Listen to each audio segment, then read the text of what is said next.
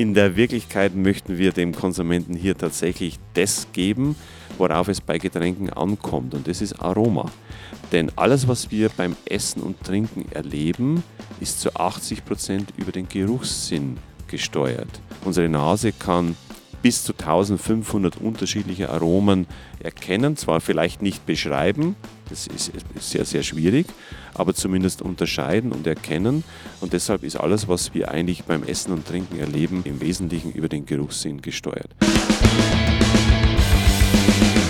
Komm, wir reden über Bier, ob in Flensburg oder Trier, denn wir alle lieben Bier. Äh, warum eigentlich Trier? Ja, wegen des Reims. Das war Christian Kraus, Geschäftsführer von Riedel Spiegelau Nachtmann Deutschlandvertrieb in Neustadt an der Waldnaab. Aber erst einmal herzlich willkommen zu einer neuen Folge von Hopcast, dem Craft Beer Podcast aus Hamburg. Wir sind wie immer Regine und Stefan und begrüßen euch heute am Freitag, dem 24.06.2022 zu unserer mittlerweile 71. Folge.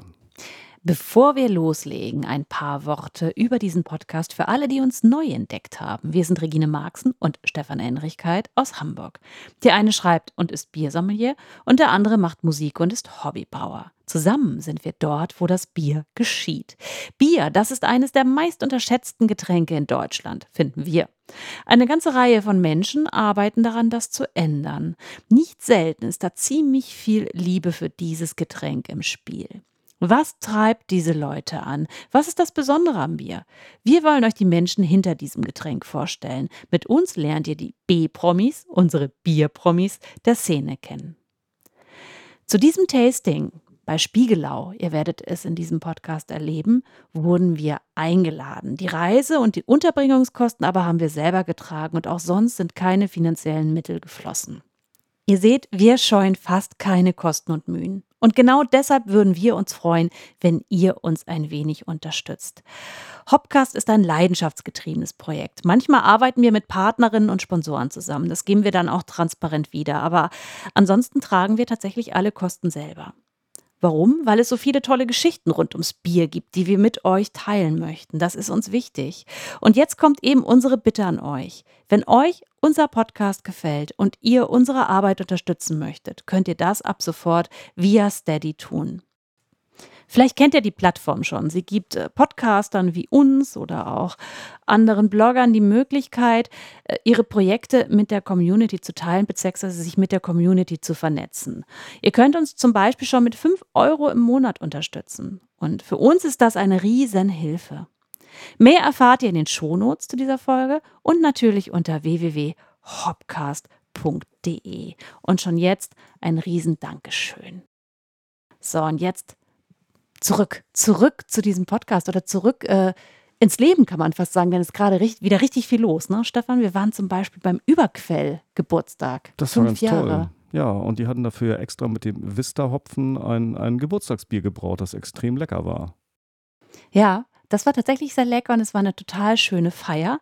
Und du warst ja letzte Woche auch in Luxemburg. Was genau. hast du da genau. gemacht? Ich habe eine Woche in, in Dudelange in Luxemburg, ähm, ja, war ich beruflich unterwegs und habe da gespielt und ähm, ja, natürlich auch das ein oder andere Bier getrunken, was äh, ein bisschen unspektakulär war natürlich teilweise, weil vor Ort gibt es da halt eben Bofferding, was ein schöner Name ist für eine Biermarke, wie ich finde, und Batin was eher so ein bisschen ins Export geht mit 5,2 Prozent.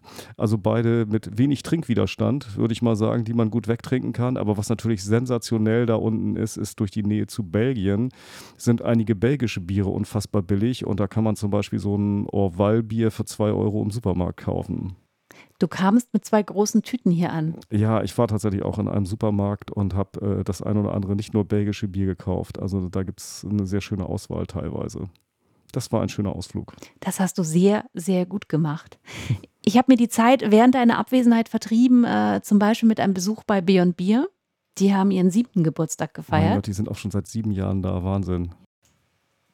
Das hat auch wirklich Spaß gebracht, weil man viele bekannte Gesichter wieder getroffen hat. Das hat Super. total gut getan nach dieser Zeit. Corona ist nicht weg und trotzdem ist es natürlich trotzdem schön, dass das Leben wieder zurückkehrt, auch in diese Biergemeinschaft. Absolut. Und dann war ich auch auf dem Hamburg Bierfestival. Auch das hast du verpasst in den Schanzenhöfen. Verdammt, da ist noch einmal eine Woche weg, ne? Ja, und schon verpasst man die ersten Bierfestivals. Das war auch kleiner, als man es kannte. Also diese Craft Beer Days, die waren Mhm. immer größer, gerade zuletzt vor der Pandemie. Es war trotzdem total gemütlich. Es war ein schöner Sommertag. Ich war am Samstag dort, habe dort auch viele Bekannte getroffen, war mit Freunden da. André Krüger, alias Bosch war mit dabei. Hanna und Miko, schöne Grüße. Es hat sehr viel Spaß gemacht mit euch. Und äh, dann war neben den Hamburger BrauerInnen auch äh, Benedikt da vom Blechbrot. Das war eine große Freude, toll. den wiederzusehen. Und der hatte natürlich auch tolle Biere wieder mit dabei. Und neu war für mich zum Beispiel auch äh, Ohls aus Oldenburg. Die, hast du von denen schon gehört? Nee, von denen habe ich noch gar nicht gehört. Die hatten ein wirklich schönes, feines IPA mit Mhm. und ein Summer Ale. Das hat mir richtig gut gefallen. Also die kannte ich auch noch nicht und mit denen habe ich diesen Tag dort gestartet, Mhm. den Nachmittag und habe ihn dann äh, mit dem IPA auch dort beendet. Okay. Da schloss sich der Kreis. Das war wirklich nett. Und was mir auffiel, das Thema Drinkability ist bei vielen jetzt gerade ganz, ganz oben. Du hast gerade eben gesagt, geringer Trinkwiderstand. Ja, Das erzählen dir da ganz viele, wenn sie ihr Bier vorstellen, dass das möglich ist, trinkbar. Kann man auch irgendwie mehr als drei von trinken, heißt es dann immer. Das ist die Losung. Und dann habe ich später noch Thomas Hund getroffen von Blockbräu. Den, dem ging das schon fast ein bisschen zu weit mit der Drinkability. Der sagte nur, ganz ehrlich, früher war nicht alles besser, aber das Pilz, das war wenigstens noch richtig bitter. Hatte auch schöne neue Biere übrigens am Start. ja, super. Es lohnt sich auch mal zu Blockbrei gehen, zu gehen. Da sind wir auch gar nicht so oft. Die haben da auch so eine schöne Terrasse. Und da Mhm. fiel mir auf, ich war noch nie auf dieser Dachterrasse bei Blockbräu. Nee, so richtig im Sommer waren wir noch nie da. Müssen wir mal machen. Ja, kann man ja, also touristisch, aber why not, sage ich mal. Ja, Ne? das ist richtig. Also das war auf jeden Fall noch ganz toll. Äh, Du hast bei den Hobbybrauern ja nichts dazu gesteuert. ich Nein, habe hab ja ich stark nicht. angeregt, dass du dein Erdbeer-IPA vielleicht mal wieder brauchst, aber du das hast hat es nicht dieses Jahr getan. nicht geklappt. Äh, aus Gründen. Genau, Gott sei Dank waren die anderen Hobbybrauer aus Hamburg äh, fleißiger. Ne? Lukas Beckmann hatte wieder seinen Lambic dabei unter Ach, anderem. toll. Das ist echt ein Hit, muss ich sagen. Sein Raspberry Lambic. Und äh, dann hatte Björn von Cool Cats in Town auch ein Fruity Bier mit dabei, ein Versuchssud. Aha. Äh, war auch ein Hammer. Vielen Dank, Björn, dass ich das probieren durfte. Und ich habe das Hamburg Lager, das äh, von der Hamburg Beer Week probiert. Das Ah, haben sie zum das schon? ersten Mal. Zum ersten Mal haben sie es Da ausgeschenkt. einmal eine Woche weg, wie gesagt, und es passieren tausend Dinge. Ja, ich sage dir. Das hat ja diese Malzmischung eines Wiener Lagers, aber Rauchmalz dabei. Ich bin gespannt, wie das ankommt. Mhm. Also mir hat es geschmeckt, aber so ein ungeübter Trinker, der dürfte da vielleicht einen Trinkwiderstand haben. Okay. Wir werden es erleben. Ich, an diesem Tag haben das natürlich viele probiert und es ging von ich fand das nicht so rauchig bis, ich fand es aber schon ziemlich rauchig. Also ich bin sehr gespannt, wie das am Ende ankommt. Das gibt es übrigens jetzt auch im ausgesuchten Einzelhandel ab Ah, jetzt cool. schon. Müsst, müsst ihr ein bisschen auf die Website schauen. Stefan, vielleicht kannst du es ja auch jagen. Ich weiß es nicht. Ich schau mal, bei uns gegenüber gibt es das vielleicht auch. Ja, genau. Ansonsten Hamburg Beer Week, 8. bis 17.09. haben wir das auch nochmal erwähnt, ne? Sehr gut. Mhm. Dieses Mal mit ähm, Beer Celebration, mit einem zentralen Bierfest. Die Hamburg Celebration ist der offizielle Titel. In der Ballenstadt. Yes, richtig. Aber darüber werden wir sicherlich noch das ein oder andere Mal Ich denke auch. sprechen, genau. Also, es war viel los. Sehr Und ich gut. konnte mir die Zeit vertreiben ohne dich. Ja, Mensch, du. Da hast du ja wirklich Glück gehabt. Ja. es war nicht langweilig. Okay, lass uns zurückkommen zu diesem Podcast. Es sei denn, du hast auch noch was Tolles erlebt. Nee, darüber hinaus nicht. Ich habe, äh, also irgendwie halten sich die Erlebnisse dann doch in Grenzen. Man muss da ja auch arbeiten, ne? Ja, ganz doof. Schöner Mist. Genau, ähm, genau, unser Podcast. Wir waren bei äh, Riedel, Spiegelau, Nachtmann in Neustadt an der Waldnaab, was quasi im, ja, ich glaube im Bayerischen Wald ist das sogar schon, ne? Ja, da war ich vorher noch nie in diesem Ort. Nee, Wir waren in dem Showroom. Ja, sich ist schon sehr beachtlich. ja. Hieß früher das Musterzimmer, werdet ihr hören in diesem Podcast. Das ist ganz Ja. charmant. Die Geschichte des Musterzimmers. Dort steht sehr viel Glas rum, um es mal salopp zu sagen. Unter anderem auch Craftbeer-Gläser. Die Craftbeer-Gläser waren der Grund, warum wir da waren. Ja, Wir haben ja selber dieses Set, also mehrere Craft-Beer-Gläser, auch von Spiegelau, auch im Rahmen der äh, Sommelier-Ausbildung, habe ich eins zugeschickt bekommen, weil man damit einfach wahnsinns aromatische Noten schmecken kann, die Ja. man tatsächlich in einem normalen Glas nicht schmecken kann. Ich habe es lange nicht geglaubt, dass das so eklatant ist. Ja, und wir kannten das ja schon irgendwie, wie dass, äh, dass das Weizenbierglas zum Beispiel wirklich ja der Kracher ist. Das wussten wir ja schon vorher. Also, dass das gerade mit so einem normalen Standard-Weizenbierglas verglichen schon wirklich besonders ist. Aber jetzt, äh, das könnt ihr ja vielleicht auch äh, zu Hause sozusagen nachmachen. Erstmal können es drei Leute sogar ganz genau nachmachen. Ähm, wir verlosen nämlich drei von den Craft-Bier-Gläser-Sets von Spiegelau. Und äh, um die zu gewinnen, müsst ihr eine Frage beantworten, nämlich. Die Frage verraten wir am Ende. Da bin ich jetzt ganz gemein. Ich, weil da müsst ihr ganz genau zuhören. Genau, und was wir nämlich in diesem Tasting immer gemacht haben, ist, dass wir ähm, das Bier einmal aus diesen Kraftgläsern getrunken haben und einmal noch im Vergleich aus einem handelsüblichen Willi-Becher. Und äh, die Unterschiede waren dabei teilweise wirklich schon eklatant. Aber das könnt ihr gleich alles selber nachhören. Genau, mit im Spiel waren das Wheat-Bier-Glas, das IPA-Glas, das Porter-Stout-Glas, das Barrel-Aged-Glas und das Lagerglas. Und folgende Biere waren am, am Start, denn wir waren etwas nachlässig. Nicht jedes Bier stellen wir ausgiebig vor in diesem Podcast. Deshalb hier nochmal erwähnt. Äh, Das Witbier ist dabei, kühnes Blondes von Kühn, Kunz und Rosen. Für das IPA-Glas das, das Backbone-Splitter von Hanskraft und Co. Für das Stoutglas haben wir das Baltic Porter Tallinn genommen von der Kehrwieder Kreativbrauerei. Für das Barrel Aged Glas das Faust, die Brauerreserve 1237. Ja, genau so war der Titel. Und äh, für das Lagerglas das ein helles, ein Camberhell von Camber Bavaria. Nicht wundern, das Helles kommt tatsächlich, also das Helle kommt tatsächlich zum Schluss dieses Ja, Tastings. genau. Ich muss aber auch sagen, ich erwähne es auch in diesem Podcast, das ist ungewöhnlich. Allerdings von den Tastings, die wir schon gegeben haben, stellt man ja doch fest, die Leute freuen sich, wenn es zum Ende ein helles oder ein Pilz oder irgendwas, Zu trinken gibt. irgendwas, ja, irgendwas, was total entspannend ist für den Gaumen. Und äh, ich habe auch bei meinem Tasting zum Beispiel für den Deutschen Brauerbund gemerkt, die Leute sind total angeregt und finden das alles super, neue Geschmäcker zu erkunden. Aber am Ende, wenn man ihnen dann ein helles gibt oder ein Pilz, dann sind die erst richtig glücklich. Und insofern sollte man das vielleicht auch gar nicht so dogmatisch sehen mit denen von hell nach Nee, dunkel. Und Hauptsache, die Leute sind glücklich und wir waren ja irgendwie auch glücklich. Ja, und tatsächlich kann man, was ich auch eben, äh, was man auch nochmal sagen kann, man kann so ein Tasting machen und muss sich dabei auch nicht betrinken. Also ich habe wirklich, äh, weil ich gefahren bin, immer nur Minischlucke getrunken. Also äh, auch das ist möglich und dabei Auto zu fahren. Also wenn, ja, auch bei unserer Radtour kam ja damals die Anmerkung, oh Gott, schön auf dem Fahrrad sich einen reinlöten, irgendwie so. Ähm, es geht ja um Genuss und man muss sich ja nicht immer einen reinlöten. Ja, und ich würde sagen, gerade bei dem Barrel Edge würde ich mir, mit dem würde ich mir auch gar keinen reinlöten wollen. Das, stimmt. Ist, glaube ich, dann vielleicht auch gar nicht mehr so schön. Fein, jetzt haben wir das so ein bisschen eingeleitet und vorgestellt, was wir treiben. Wollen wir jetzt an Christian übergeben? Ich würde sagen, ja, ab geht der Peter, beziehungsweise der Christian.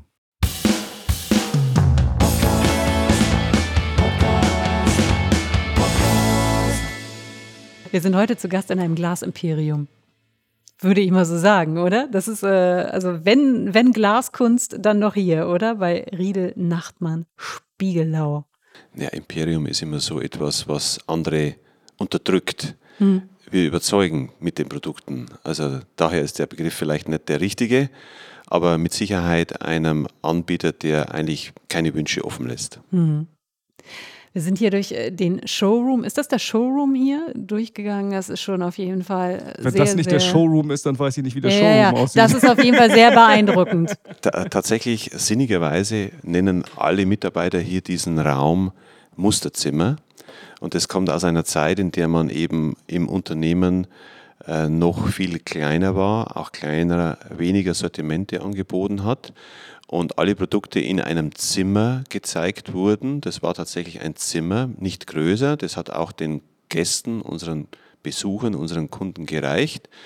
Äh, Das kommt aus einer Zeit, in der man noch wenig von Präsentation im Handel wusste oder wenig über die Präsentation im Handel gesprochen hat. Dieser Begriff Musterzimmer ist erhalten geblieben. Natürlich ist es heute ein Showroom, mit dem wir sowohl unsere Partner aus dem Handel begeistern möchten, wie man die Ware seinen Kunden präsentiert, aber natürlich auch für professionelle Anwender wie Gastronomen, dass man die Funktionen erklärt und auch Verkostungen und Testings durchführen kann. Und da gibt es diese Ecke, relativ große, mit Craft-Bier-Gläsern. Mhm. Deshalb sind wir hier Mhm. bei euch zu Gast. Freuen wir uns sehr. Und äh, du, Christian, hast ein paar schöne Biere ausgesucht, mit denen wir die einzelnen Gläser hier einfach mal testen werden. Und wir freuen uns sehr, ein bisschen mehr zu erfahren, wie das denn so funktioniert mit der oder wie die Entwicklung von Biergläsern, Craft-Biergläsern funktioniert und wie die Geschichte der einzelnen Gläser denn so aussieht. Und die Geschichte der Biere, die du ausgewählt hast, natürlich auch. Denn da steckt bestimmt auch eine Idee dahinter, kann ich mir vorstellen, oder? Ähm, ja, ich glaube tatsächlich, das Interessante für unsere Hörer ist heute zunächst mal, warum gibt es überhaupt verschiedene Gläser?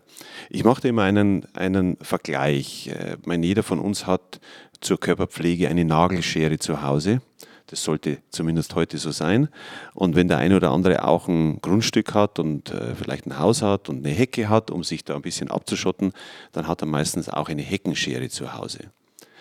Und wir sprechen von unseren Gläsern immer gerne von Werkzeugen, von Tools, die deshalb der Begriff äh, perfekt ist. Werkzeug, der Begriff Werkzeuge ist deshalb perfekt, weil jeder Mensch, jeder Konsument mit dem Begriff Werkzeug eine genau definierte Aufgaben- und Problemlösung versteht. Und wir sagen gerne zu unseren Gläsern, dass sie die Werkzeuge für den perfekten Genuss sind. Und wenn ihr jetzt mal dieses, diesen Vergleich heranzieht, dieser Nagelschere und dieser Heckenschere, dann ist eben klar, dass ich meine Nägel mit der Nagelschere schneide. Es käme nie jemand auf die Idee, seine Nägel mit der Heckenschere zu schneiden, weil es ein Werkzeug ist. Ein Werkzeug für einen ganz definierten Anwendungsbereich. Und genauso sehen wir unsere Gläser. Der Unterschied der Gläser auf die Getränke ist so gravierend, so unterschiedlich wie die Nagelschere und die Heckenschere. Und deshalb ähm, äh, freue ich mich, dass wir die Möglichkeit haben, diese Unterschiede zu erklären. Wir haben uns gefragt, wie, wie äh, oft dir das Herz blutet, wenn du jemanden siehst, der irgendwie ein tolles Bier aus dem Willibecher trinkt. Ähm, in der Tat gar nicht so häufig, weil ich weiß, dass der Gast oder dieser Konsument es in der Regel gar nicht weiß, auf was Ja. er verzichtet. Okay. Deshalb behalte ich dann das Geheimnis für mich und für uns und genieße mein eigenes Bier. Äh, aber natürlich fühlen wir uns tatsächlich wie Missionare Ja. und äh, das sowohl bei Wein, bei Schaumweinen, also bei Stillweinen, bei Schaumweinen, aber natürlich auch bei Bränden und bei anderen Getränken und dazu gehören natürlich auch Kraftbiere. Ja. Ja, wir waren tatsächlich, ähm, also das, äh, ähm, eu euer Stout-Glas ist, glaube ich, das erste, mit dem wir Kontakt hatten. Ne? Das haben wir uns irgendwann mal Mhm. so als, als, als Standardglas gekauft. Und, ähm, die in, und in, die, in die anderen sind wir so nach und nach reingewachsen. Und ähm, das ist ja schon wirklich eklatant, was das aromatisch für Unterschiede macht. Mhm. Also gerade das, ähm, wenn wir hier dieses Weizenbierglas nehmen. Mhm. Mhm. Ähm, ich habe gerade noch mit dem, mit dem Christian Temme vom Braustädtchen gesprochen am Mhm. Samstag. Der fragte, Mhm. was macht ihr gerade? Ich sagte, wir fahren zu Spiegelau. Und er sagte auch, Mhm. also dieses Glas ist immer das Überraschendste, weil alle erstmal sagen, da passt ja niemals ein halber Liter rein.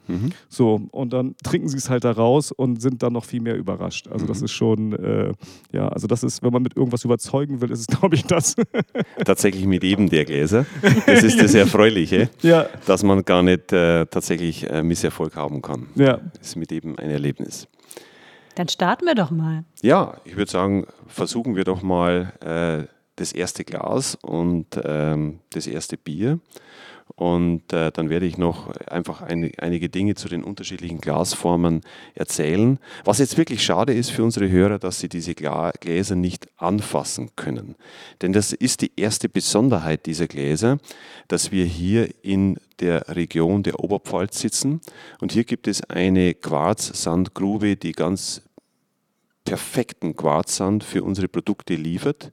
Äh, der die Oberfläche der Gläser unglaublich geschmeidig, unglaublich schön in der Haptik macht. Also wenn ihr jetzt mal eines dieser Gläser, egal welches, tatsächlich anfasst und diese Feinheit, diese, mhm. diese, diese Geschmeidigkeit an der, an der Oberfläche spürt und dann mal daneben diesen Standard-Willi-Becher in die Hand nehmt, dann spürt ihr schon diesen Unterschied alleine in der Haptik, in der Oberfläche. Das kommt also daher, dass der Quarzsand, den wir hier verwenden, den großen Vorteil hat, dass er molekül, molekular gesehen wie Schuppen von, von Fischen, also wie so kleine Blättchen in, in seiner molekularen Struktur ist. Und das führt dazu, dass diese kristalline Struktur, die hier entsteht durch die Schmelze, sich tatsächlich auf die Oberfläche überträgt. Ist ein kleiner Nachteil bei Schaumweingläsern. Okay. Weil Schaumweine ja davon leben, dass die Kohlensäure, das Kohlendioxid aufgebrochen wird, dass mhm. sich große Perlen, Perlage bildet. Und die Oberfläche ist so smooth, so zart, so glatt, dass das bei Schaumweinen nicht stattfindet. Wir müssen deshalb die Oberfläche von Schaumweingläsern ganz bewusst verletzen. Okay. Man nennt das einen Musierpunkt, damit überhaupt diese schöne Perlage nach oben steigen kann. Spürt man das, wenn man die anfasst? Fühlen die sich anders an? Schaumweingläser? Na, durch, die, durch die verletzte Oberfläche. Man, na, das ist, befindet sich im Inneren des Glases, ah, okay. also man kann da gar nicht mit dem Finger greifen. Man würde es sehen, wenn man weiß, wo der Punkt ist, ah, okay. aber, aber man kann es nicht greifen. Okay. Mein, für Bier und Kraftbier ist es äh, ein super Vorteil, denn die Frische von Bier lebt ja von der Kohlensäure mhm. und man versucht ja so wenig wie möglich Kohlensäure zu verlieren. Also diese ganz feine, geschmeidige Oberfläche führt dazu, äh, dass man einfach die Kohlensäure ganz lang, auch wenn man jetzt ein Genussbier vor sich hat, das man nicht in drei Minuten wie vielleicht das erste Pilz hineinstürzen möchte, sondern tatsächlich ein Genussbier zelebrieren und genießen möchte über einen längeren Zeitraum, dann geht definitiv über die Oberfläche des Glases die Kohlensäure nicht verloren. Ja, das erste Bier, das wir ausgesucht haben, passt also heute in die Konstellation deshalb so gut, weil wenn wir jetzt über alle Kraftbiergläser sprechen, die Spiegelau heute im Sortiment führt, äh, dann kann man ganz grob sagen, dass diese Kraftbiergläser auf die wichtigen Hauptstilistiken der Biere zurückgehen, mhm. nämlich auf hopfenbetonte äh, Stilistiken, auf malzbetonte Stilistiken und das erste, das wir jetzt probieren werden, eben auf hefebetonte Stilistiken.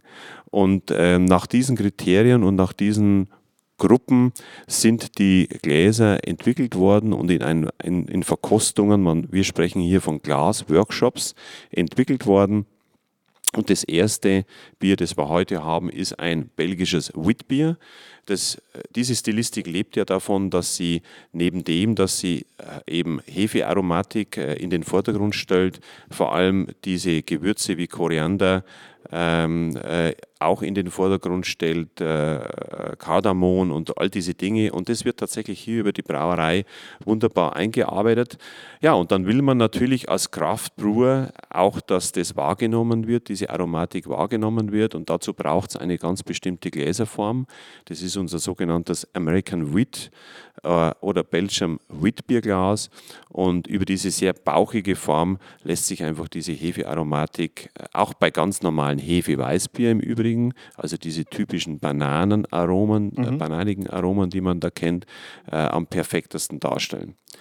Ähm, ich glaube, das Ungewöhnlichste ist auch bei unseren Gläsern, dass wir die Gläser so groß formen, dass neben dem Bier und neben dem Headspace, so sagen wir das, also dem Schaum, mhm. auch noch Platz bleibt für Aromen. Ja. ich glaube, das ist das Ungewöhnlichste heute überhaupt für jeden Bierkonsumenten, dass wir empfehlen, Biergläser nicht bis zum Rand zu füllen. Das ist ganz, ganz schwierig, das einem Konsumenten wirklich äh, zu erklären und schlüssig beizubringen. Wir haben da schon mit vielen erfolgreichen Gastronomen gearbeitet, die uns dann doch nach einer gewissen Zeit kommunizieren, dass der Konsument meistens äh, das als sehr geizig empfindet, wenn ein Bierglas nicht bis zum Rand gefüllt ist. Und in der Wirklichkeit möchten wir dem Konsumenten hier tatsächlich das geben, worauf es bei Getränken ankommt. Und das ist Aroma. Denn alles, was wir beim Essen und Trinken erleben, ist zu 80 Prozent über den Geruchssinn gesteuert. Nur 20 Prozent über unseren Geschmackssinn. Unser Geschmackssinn ist ein sehr plumpes Organ, kann eigentlich ganz generell nur vier maximal fünf Geschmacksrichtungen erkennen. Unsere Nase kann bis zu 1500 unterschiedliche Aromen erkennen, zwar vielleicht nicht beschreiben, das ist sehr, sehr schwierig, aber zumindest unterscheiden und erkennen. Und deshalb ist alles, was wir eigentlich beim Essen und Trinken erleben, über den Geruchssinn oder im Wesentlichen über den Geruchssinn gesteuert. Wollen wir mal gemeinsam das erste Bier öffnen? Sehr gerne. Gerne.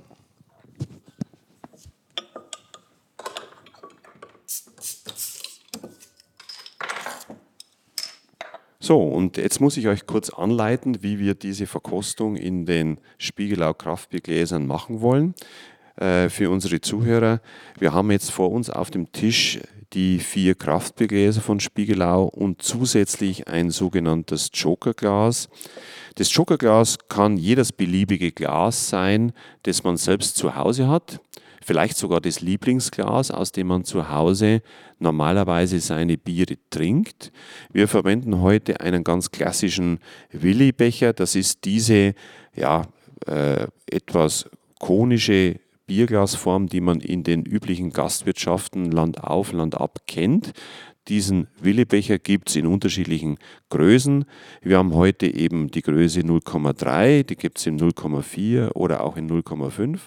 Und wir wollen im Prinzip jetzt erleben, ob es tatsächlich einen Unterschied gibt, wenn man das gleiche Bier, die gleiche Stilistik in eines der Spiegelau Kraftbiergläser oder in dieses Vergleichsglas gießt. Mhm. Jo, dann würde ich vorschlagen, versuchen wir doch mal in das Glas Nummer 1, in das Witbierglas, etwa die Hälfte des Bieres zu gießen. Und ich glaube, ich muss dazu nochmal mein Mikro zur Seite legen. Genau, so, wir haben es jetzt geschafft, dass in beiden Gläsern, im Spiegelau Wheatbierglas und in dem Jokerglas, also einem normalen Willibecher, das Bier etwa zu gleichen Mengen verteilt ist. Jetzt wollen wir auch gemeinsam erst hineinriechen in die Gläser, bevor wir verkosten. Und deshalb würde ich vorschlagen, wir beginnen mit dem Spiegelau Wheatbierglas und einfach mal hineinriechen, um ja, herauszufinden, ist denn das, was der Brauer versprochen hat, tatsächlich in diesem Bier enthalten? Ja, sehr viele Gewürze. Was verspricht denn der Brauer? Der Brauer sagt auf dem Etikett äh, paradiesischer Hauch feiner Gewürze und Orange in seidigem, in seidigem Kleid. Ja, und, und nochmal die Stilistik von, von Witbier lebt ja von Ingwer und Koriander. Das kann man so sagen, das sind die asymptomatischen Kopfnoten im Gegensatz zum normalen Hefeweißbier, bayerischem Hefeweißbier, mhm. das man üblicherweise kennt. Und ich glaube, das kann man hier wirklich bestätigen. Hier hat man eine unglaubliche Würzigkeit, die aber auch durch eine gewisse Spicy, Spiciness und, und Schärfe von diesen beiden Gewürzen unterstrichen wird. Absolut. Warum hast du dich für dieses Bier entschieden? Äh, tatsächlich, weil ich der Meinung bin, dass es diese Stilistik Wheatbier sehr, sehr gut repräsentiert. Mhm. Es ist nicht überladend, es ist auch am Gaumen, wenn wir es nachher probieren, finde ich äh, sehr, sehr angenehm und balanciert. Mhm. Und ja, jetzt haben wir ja alle drei hineingerochen in dieses Glas und sagen, ja genau, das ist ja genau das, was wir erwartet haben, ist ja eigentlich auch nichts Besonderes. Der Brauer hat es ja versprochen. Aber jetzt nehmen wir doch mal das ganz normale Standard-Bierglas, das man so in einer Wirtschaft bekommen könnte und riechen mit der gleichen Menge Bier. Und ich glaube, das ist wichtig zu hören äh, und zu wissen, dass die gleiche Menge Bier in diesem Glas enthalten ist. Und das Glas ist sogar viel kleiner wie das Spiegelau äh, Kraftbierglas. Also es sollte hier viel konzentrierter und, und massiver zur Geltung kommen. Und das werden wir jetzt mal probieren. Ja, das ist schon drastisch viel weniger. Ne? Ja, das ist viel weniger intensiv tatsächlich. Also ich glaube, man kann sogar behaupten, dass von dieser Würzigkeit, die diese Stilistik ausmacht, gar nichts ankommt. Es ist deutlich, deutlich flacher, weniger konzentriert. Und wenn man tatsächlich, wie du das schon machst, Stefan, jetzt mal auch hin und her riechst und mal immer wieder das andere Glas, die andere Gläserform in die Hand nimmt, dann kommt sofort diese Aromatik zurück. Und jetzt fragt man sich natürlich, wie ist das möglich? Wie kann man über ein Glas den Duft und die Wahrnehmung verändern. Und tatsächlich ist es nur Physik. Und was ist denn Duft? Was ist denn dieses sogenannte Bouquet, wie man es oft bei Weinen bespricht oder beschreibt? Also Duft ist ja nichts anderes wie ein Blumenstrauß von Molekülen. Und alles, was wir als Duft beschreiben können, ob das Himbeere ist, ob das Banane ist, ob das Koriander ist, ist ein definiert das Molekül mit einer bestimmten Länge. So, wenn wir in der Schule ein bisschen aufgepasst haben, dann wissen wir, dass Moleküle mit einer bestimmten Länge auch ein spezifisches Gewicht haben. Und tatsächlich bedienen wir uns diesem Naturgesetz, dass wir wissen, Moleküle haben je nach ihrer Molekülkette eine bestimmte Länge und damit ein spezifisches Gewicht. Und längere Moleküle haben ein höheres spezifisches Gewicht, kürzere Moleküle eine, ein, ein leichteres Gewicht. Und über die Formgebung des Glases können wir tatsächlich definieren, wie sich diese Moleküle in den Gläsern schichten. Könnte man jetzt also diese Düfte farblich, das Gas farblich kennzeichnen oder sichtbar machen, würde man sehen, dass die längeren Moleküle sich schwer nach unten in die Gläser hineinsetzen, ganz fett, prall und die leichteren Moleküle nach oben aus dem Glas hinausdrängen. Mhm. Und über die Formgebung des Glases können wir tatsächlich verändern und steuern, wie viel von welchen Molekülen in den Gläsern bleiben. Deshalb haben wir in diesem großvolumigen Witbierglas jetzt genau das, was eigentlich der Brauer sich hier versprochen hat, diese Koriander, äh, und, und, und trotzdem Hefearomatik, die, die das Bier ja repräsentieren soll. Und während es aus diesem relativ schlanken Willi-Glas einfach hinausgedrängt wird. Also mit der Nase ist das auf jeden Fall schon mal faszinierend. Ja, beim, beim, Willi, beim Willi-Becher kriegt man von der Hefe gar nichts mit Nee, tatsächlich. die singt. Genau. Also es könnte hier auch tatsächlich ein Zwickelbier sein, Ja. ich sag mal ein, eine Art unfiltriertes Lagerbier. Das könnte hier genauso in diesem Willebecher sein, aber die ganz klassische Hefearomatik kommt hier in keinster Weise zur Geltung. Ja. Ja, äh, jetzt gucken wir doch mal, ob der Gaumen das hält, was die Nase verspricht. Dieses Sprichwort gibt es ja. Also wollen wir gemeinsam mal den ersten Schluck, auf den wir uns schon so lange freuen, aus dem äh, Witbierglas von Spiegelau genießen. Da habe ich gleich eine Aufgabe für euch. Bitte achtet mal doch darauf, wohin fließt die Flüssigkeit, wohin fließt das Bier, wo nehmt ihr am Gaumen das erste Mal im ersten Moment das Bier wahr. Also ich rechts und links von der Zunge. Re- Regine, wie ist es bei dir? Ja, und relativ weit vorne. Ja, genau. Genau. Also diese Glasform hat die Aufgabe, dass es sozusagen den ganzen Mundraum spült. Ja, Und dadurch erreichen wir, dass der Gaumen gekühlt wird, das bringt die Frische. Und durch die gesamte Links- und Rechtsspülung des Mundraums erreichen wir, dass eine ganz intensive Aromatik am Gaumen zurückbleibt. Der Nachtrunk ist ganz harmonisch, der hat eine ganz, ganz leichte Bittere, aber wirklich nur in Ansätzen Die ist sehr dezent, ja. sehr dezent und es bleibt das, was man von der Hefestilistik eigentlich sehr, sehr gerne hat, diese milde Süße, äh, aber auch nicht überladen, also nicht, nicht überkonzentriert. Und wie nehmt ihr denn hier die Kohlensäure wahr? Also, ich sag mal, zart prickelnd auf der Zunge, so wie es sein soll, oder? Genau. Frisch? Ja, genau. Stefan? ja, würde ich tatsächlich auch sagen. Genau.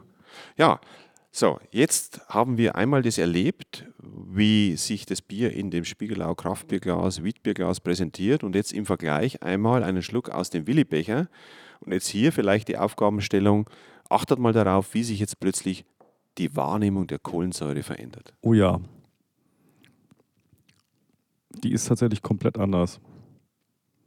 Also wirkt viel stärker carbonisiert. Ja, tatsächlich. Eigentlich kann man durchaus hier sagen, die Kohlensäure ist hier super aggressiv. Ja, ja, das ist richtig. Die Und- prickelt aber dadurch auch alles weg irgendwie, ne? Genau.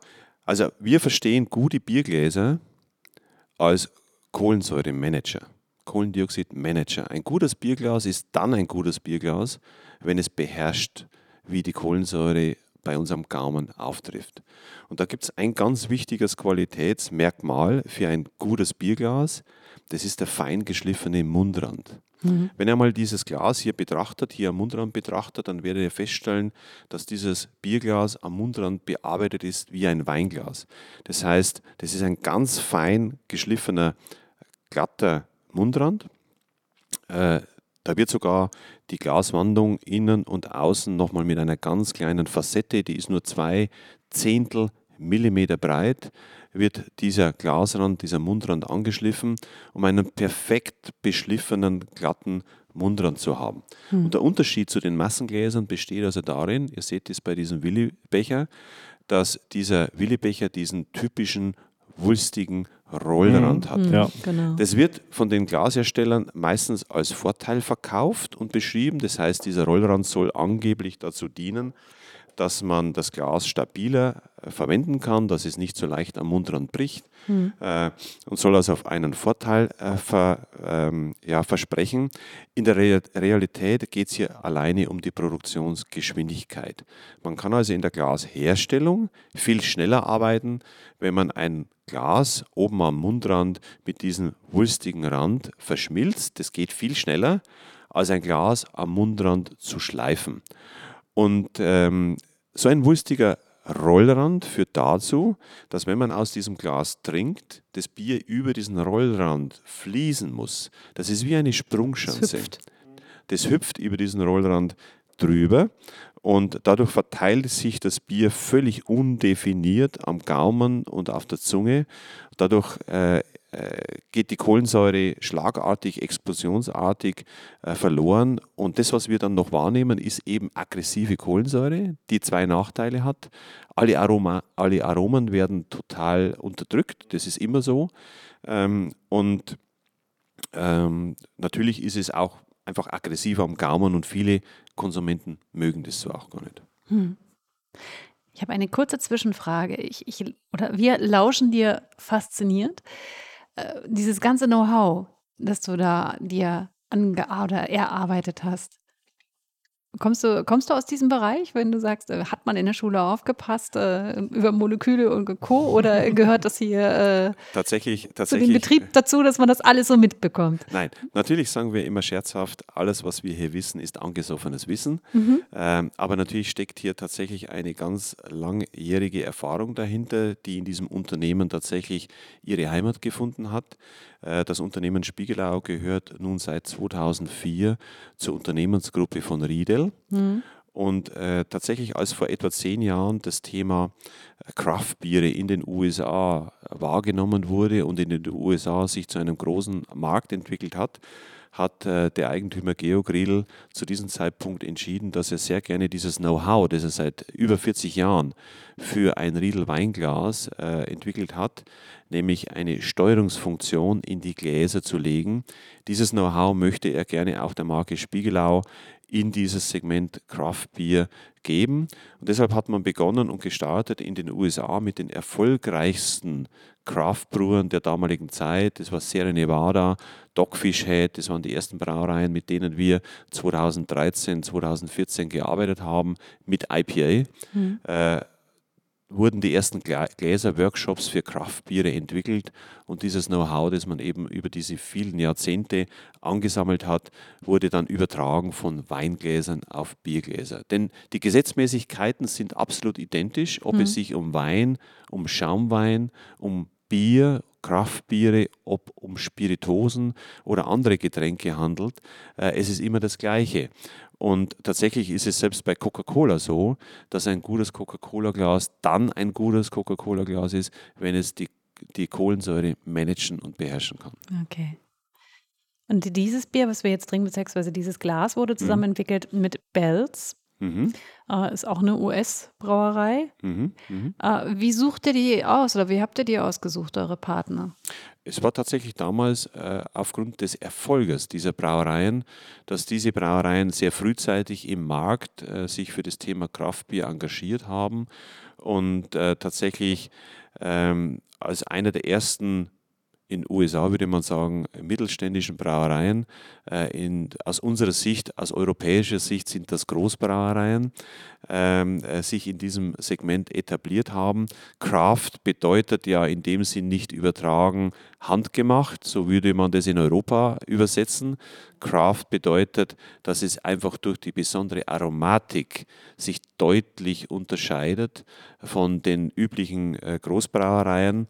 Äh, Das Interessante in den USA ist ja sowieso, dass äh, bis in die späten 70er Jahre hinein ähm, das Privatbrauen gar nicht erlaubt war.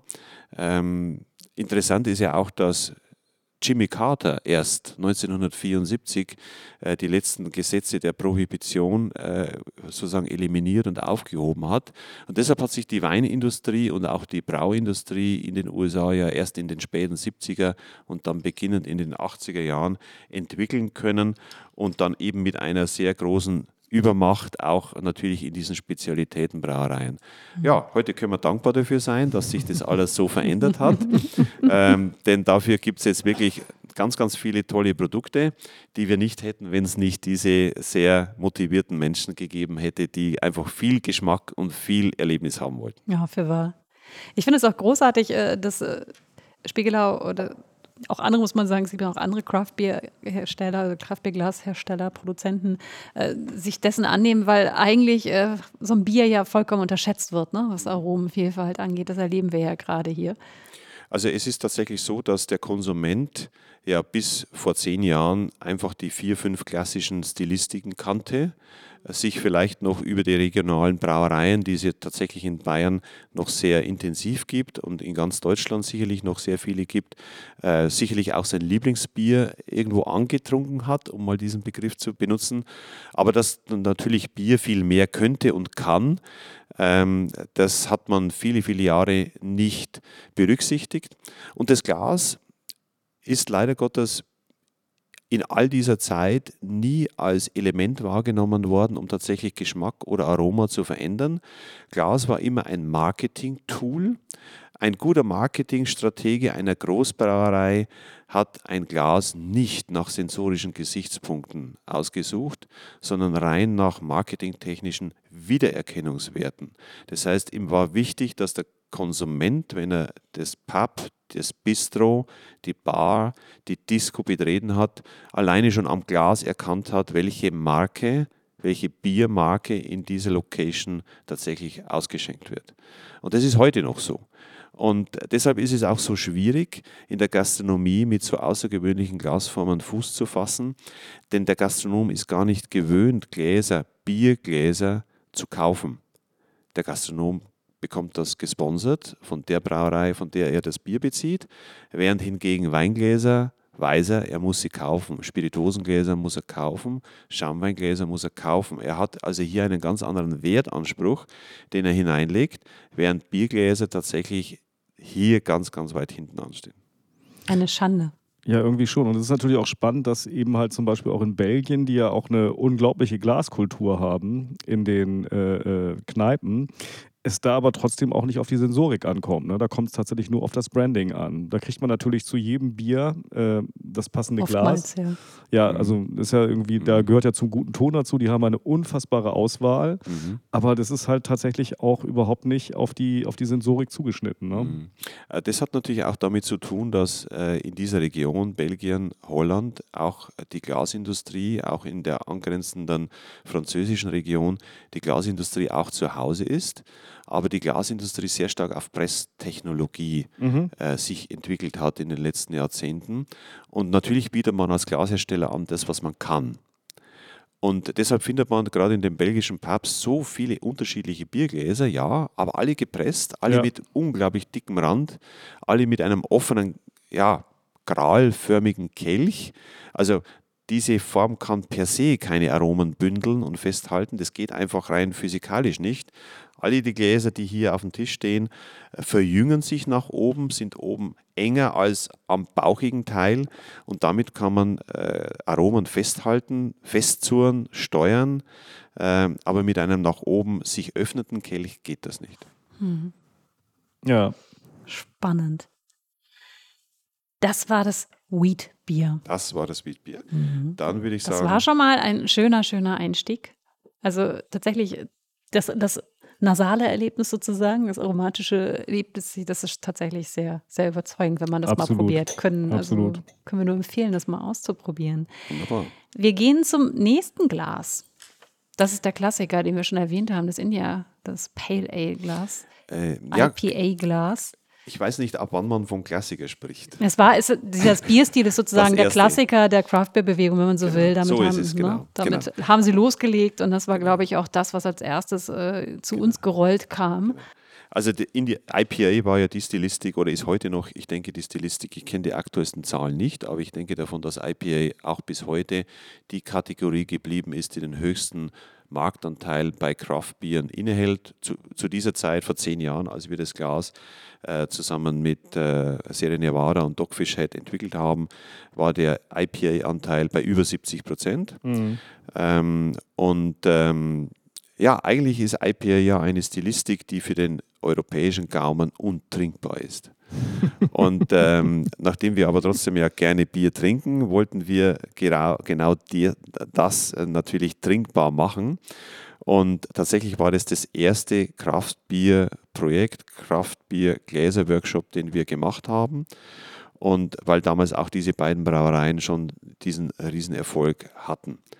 Ja, das, das, das Glas an sich ist wieder ein nach oben sich verjüngender Kelch, also der Mundrand ist enger als das gebauchte Teil. Und das Besondere und die Besonderheit an diesem äh, Glas ist tatsächlich, dass der Fuß, der hohlgeblasene Fuß, außen eine fühlbare, spürbare Rippen äh, äh, Funktion oder, oder Dekoration hat, die auch im Inneren des Glases so gemacht ist.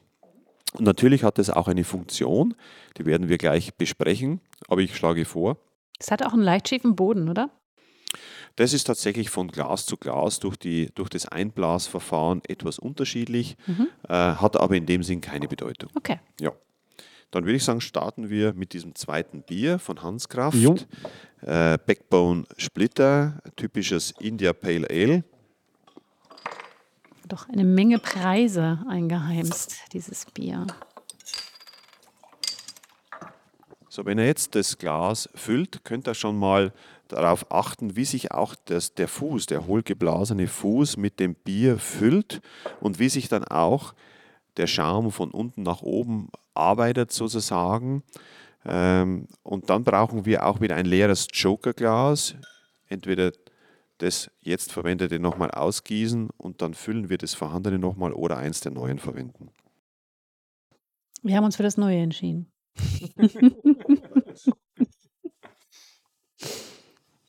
Es kommt hier aber schon schön fruchtig rüber beim Einschenken. Auch bei diesem Glas sieht man, dass wenn man die normale Flasche mit 0,33 hatte hier, wenn ich richtig gelesen habe, in das Glas komplett eingießen würde, äh, dann ist das Glas eben nicht gefüllt bis zum Rand.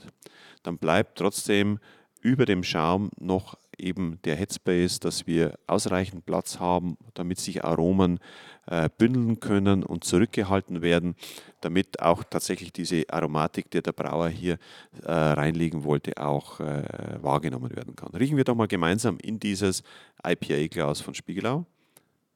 Regine, wie nimmst du jetzt das wahr? Ich habe so, äh, ja, man hat auf jeden Fall die, die Früchte schön gebündelt in der Nase ein bisschen tropisch, so ein bisschen, also süß riecht es, mhm. süßlich. Mhm. Es sind ja insgesamt äh, vier verschiedene Malzsorten, in, äh, vier verschiedene Hopfensorten in diesem äh, Bier verarbeitet. Es hat was leicht Karamelliges, so ein bisschen. Aber genau. Also man hat diese Zitrusfrüchte, dieses Karamellige. Mhm. Bisschen harzige Noten sind auch, ne? mhm. ne? Ja. Diese, also es, äh, man würde dann eben halt denken, das ist dann wohl wahrscheinlich eher so die West Coast IPA-Abteilung. Ne? Genau. Absolut. Das ist ein ganz, ganz klassischer Vertreter der West Coast IPA-Fraktion. Mhm. Und auch die Farbe ist natürlich jetzt äh, dieses Bernsteinfarbene, äh, sieht man, ist, ist eine wunderschöne, kräftige Farbe. Und das ist auch ein schöner Unterschied, wenn man jetzt mal im Vergleich dieses Joker-Glas zur Hand nimmt. Man sieht also hier tatsächlich einen Farbunterschied zu einem gängigen Bierglas. Das ist auch etwas, was man äh, in, in, der, in der Kristallglasherstellung extremen Wert darauf legt, dass man äh, gutes Kristallglas vor allem daran erkennt, dass es farbneutral ist. Mhm. Also der Begriff ist, kommt nicht von ungefähr kristallklar bedeutet, dass man die Rohstoffe, die man für die Verarbeitung nimmt, das ist im Wesentlichen Quarzsand, also tatsächlich reinigen muss, damit sie perfekt sind, damit sie keine natürlichen Verunreinigungen haben. Und dann ist es so, dass je nachdem, wo Quarzsand abgebaut wird, der Quarzsand dann auch natürlich, natürliche Metalloxide beinhaltet.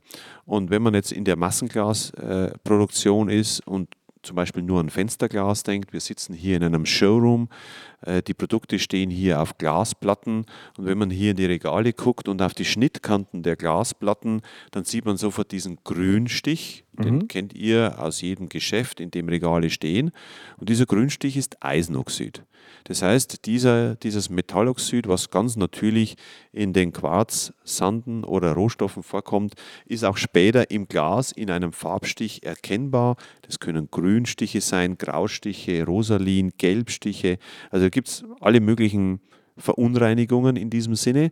Können wir alles bei Kristallglas nicht gebrauchen, denn die qualitative Prüfung von hochwertigen Getränken, bleiben wir mal bei Wein, ist immer die Sichtprüfung. Das heißt, über die Sichtprüfung kann man bereits bestimmte Alterungsnoten oder bestimmte äh, Reifestrukturen erkennen.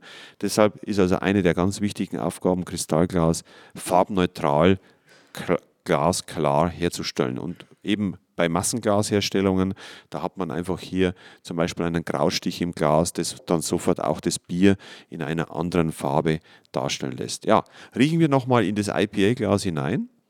Wir haben jetzt schon ein bisschen äh, geschwätzt und trotzdem ist die Aromatik super präsent. Äh, sehr, sehr angenehm, würde ich sagen. Und jetzt nochmal hineinriechen in das Jokerglas, in den Willibecher. Und ich glaube, es ist ja wirklich unglaublich, wie wenig plötzlich hier sichtbar und auch riechbar ist. Und obwohl die gleiche Menge an Bier im Glas ist und das beide Gläser faktisch ja jetzt etwa zur Hälfte gefüllt sind, ist also tatsächlich die Wahrnehmung ganz, ganz anders. Und ich darf nochmal erinnern, 80 Prozent unseres Erlebnisses ist über den Geruchssinn Mhm. gesteuert. Er spricht für dieses Bier, dass es sich nicht platt machen lässt, auch in diesem Willibecher. So ein bisschen Mhm. kommt da an, aber Mhm. weitaus weniger Weitaus weniger. Als in dem IPA-Glas. Wollen wir mal richtig. probieren? Seid ihr durstig? Wollen wir probieren? Einmal Sehr das gern. IPA. Auch hier darf ich euch wieder die Aufgabe geben, äh, mal relaxed zu trinken, aber trotzdem äh, konzentriert zu sein. Wohin fließt das Bier aus diesem Glas? Wo nehmt ihr es als erstes wahr? Das ist lustig, das ist tatsächlich anders als bei dem, dem Weizenbierglas. Mhm. Also bei mir ist es jetzt quasi eher mit. Mhm. Mhm. Genau. Das, das nennen wir Steuerungsfunktion der Gläser. Das ist also die Eigenschaft, mit der man über die Form und über den Durchmesser des Mundrandes steuert, wohin die Flüssigkeit im ersten Moment trifft. Mhm. Und dieser erste Moment ist deshalb wichtig, weil unser Gehirn diesen ersten Moment speichert. Also man kann dann versuchen, wie man es beim Wein vielleicht ab und zu macht, den Wein von hinten nach vorne zu rollen Mhm. oder den Wein zu kauen, wie der Winzer oft sagt. Das hilft alles nichts, weil unser Gehirn diesen ersten Eindruck gespeichert hat und dieser Eindruck sich nicht mehr verändert. Und ich habe vorhin gesagt, ein gutes Bierglas ist ein Glas, das einerseits das Kohlendioxid managt und ein gutes Bierglas äh, ist ein Glas, das tatsächlich eine Steuerungsfunktion hat, die DNA des Bieres kennt. Die DNA heißt hier starker Hopfenanteil mit hohen Bitteranteilen. Und für den europäischen Gaumen ist es einfach perfekt, diese extreme Hopfennoten in der Wahrnehmung zu reduzieren, dafür die tropischen Früchte etwas in den Vordergrund zu stellen. Und das erreicht man, indem man das Getränk, die Flüssigkeit sehr zentriert auf die Zungenmitte oder auch fast an die Zungenspitze bringt. Und dadurch unterdrücken wir die Bitterkeit äh, dieser Stilistik. Jetzt im Vergleich aus einem ja, Standard-Bierglas, aus diesem sogenannten Willibecher. Hier hat man eine völlig andere Steuerungsfunktion. Man hat zusätzlich den Rollrand, was also einerseits die Kohlensäure außer Rand und Band bringt, aber auch die Bitternoten sich nicht mehr kontrollieren lassen. Mhm. Ja, es läuft auch tatsächlich im Mund ganz anders. Es, es läuft auch viel mehr rechts und links. Direkt. Du hast viel mehr diese harzigen Noten nach Mhm. hinten dann, ne? Ja, In ja, Kombination. stimmt, ist viel bitterer. Mhm. Am Ende, ist es, am Ende ist es auch vorrangig erst einmal wichtig, dass der Konsument weiß, dass ein Glas so eine Auswirkung haben kann. Denn es kann ja, kann ja durchaus sein, dass ein Konsument es gerne bitter mag, es gerne harzig mag, äh, vielleicht genau das mag, dass auch die Kohlensäure so aggressiv ist. Das ist ja auch etwas, was wir unseren Kunden gar nicht vorschreiben möchten, ähm, sondern es geht um die Wahrnehmung, es geht um das Wissen und es geht darum, wir sprechen hier über Genussbiere, die mit hohem Aufwand erzeugt werden, die auch im Handel natürlich einen entsprechenden Preis erzielen müssen, weil so viel Arbeit hineingesteckt wurde, tolle Rohstoffe hineingesteckt wurden. Und wenn man dann am Ende nur 20 oder 30 Prozent dieses tollen Getränkes wirklich genießen oder wahrnehmen kann, dann hat man sein Budget eigentlich vergeudet. Äh, man könnte viel mehr Genuss für das gleiche Budget haben. Und genau das erreicht man über ein Glas. Eine Flasche Bier, die trinke ich möglicherweise in einer halben Stunde oder Stunde. Ein Glas habe ich für eine halbe Ewigkeit. Also das ist schon ein gutes Investment. Das stimmt. Wie lange dauert die Entwicklung beispielsweise eines IPA-Glases? Also wie lange hat diese Entwicklung gedauert? Weißt Also du das noch? Ein, ein, ein Gläserworkshop ist von der Organisation so, dass der größte Teil der Arbeit vor dem Verkostungspanel stattfindet, also vor dem Tag oder vor dem Termin, an dem man sich mit einer Gruppe von Menschen trifft, mit denen man gemeinsam das Getränk verkostet. Und die Vorbereitung liegt darin, dass man für jeden Teilnehmer dieses Verkostungspanels eine Auswahl an Glasformen vorbereiten muss. In der Regel sind es zwischen 14 und 20 Glastypen, können Prototypen sein, die es nicht gibt, können existierende Gläser sein. Jeder, der an so einem Verkostungspanel teilnimmt, bekommt dann diese Gläser vor sich auf den Tisch gestellt und dann gießt man in diese Gläser bei allen Teilnehmern das gleiche Bier, das gleiche Getränk, also exakt das gleiche. Und das Interessante und das Wichtige an diesem Verkostungspanel ist, dass man dann, so wie wir das jetzt hier machen, durch die Gläser hindurch riecht und anschli- anschließend auch verkostet. Und dann kommt eigentlich das ganz Schwierige. Es wäre selbst für einen geübten Verkoster ganz schwierig zu sagen, von 20 Gläsern, welches Glas das Beste ist. Super schwer. Wenn man aber die Negativauslese nimmt und hinterfragt, in welchem Glas hat das Bier keinen Duft, in welchem Glas ist das Bier bitter, in welchem Glas ähm, ist das Bier unbalanciert, in welchem Glas wirkt das Bier vielleicht schal, das ist super einfach. Also das kann tatsächlich auch ein ungeübter Konsument, auch jemand, der noch nie Bier getrunken hat, kann das sofort wahrnehmen. Und äh, der, der Clou und der Werdegang eines Workshops besteht dann darin, dass man aus dieser Range von, bleiben wir mal 15 Gläsern, nach diesem ersten Flight und diesem ersten Bier zum Beispiel fünf Gläser, fünf Glasformen eliminiert. Also dann tatsächlich per Handzeichen abstimmt, ähm, diese Gläser haben nicht performt. Und aus der Teilnehmerzahl, das können 10 Menschen sein, das können 50 Menschen sein, das können 100 Menschen sein, ergibt sich eine repräsentative Grundlage, dass eine Glasform für die eine oder andere Stilistik passt oder nicht passt. Und wenn man dann äh, diesen, diesen, diesen Vorgang drei, vier Mal wiederholt, also drei, vier Flights mit der gleichen Stilistik, also immer IPA, bleiben wir mal bei IPA, aber dann von einem anderen Brauer, äh, aus den verbleibenden Gläsern macht, wieder einige Gläser eliminiert, dann den nächsten Flight, wieder Gläser eliminiert, dann kommt man in der Regel nach vier Flights, maximal fünf Flights, zu einer relativ sicheren Aussage und Annahme, welche Glasform für eine bestimmte Stilistik eines Getränkes perfekt passt. Da gibt es noch Feintuning, da gibt es natürlich noch ein bisschen Marketing, wie kann das Glas aussehen, wie kann das Glas sich auch differenzieren vom Markt, aber sensorisch gesehen ist das Glas damit eigentlich fertig. Mhm. Und so vom Zeitraum jetzt nochmal so Ja, das, das, das, ein das, Jahre, zwei Jahre. Nein, das Aufwendige Jahr? besteht darin, im Vorfeld Glasformen zu definieren, Hm. die möglicherweise interessant sein könnten. Das tut man aufgrund der Erfahrung, die man hat. Dann die entsprechenden Prototypen herzustellen oder bestehende Gläser zusammenzuführen, dann die Testing, Testing-Sets vorzubereiten. Ich würde mal sechs Monate Mhm. ansetzen. Okay. Und ich glaube, wir haben jetzt bei dem äh, IPA-Glas noch nicht über die Rillen gesprochen. Ne? Das Genau. hat ja auch was mit, mit Kohlensäure zu tun. Genau. Und bei den Rillen geht es tatsächlich darum, dass man über diese Rillenfunktion äh, das Bier immer wieder auffrischen kann. Wenn ich das jetzt mal beispielhaft machen darf, ich nehme jetzt mal das IPA-Glas zur Hand und mache jetzt mal so eine Animation, wie wenn ich das Glas an meine Lippe setzen würde um daraus zu trinken, da muss ich tatsächlich jetzt ein bisschen Bier erstmal rausholen, damit man diesen, diesen, diesen Füllstand erreicht. Also wenn ich jetzt das Glas an die Lippe führe und ansetze, dann sieht man, dass sich das Glas unten im hohlgeblasenen Fuß etwas entleert.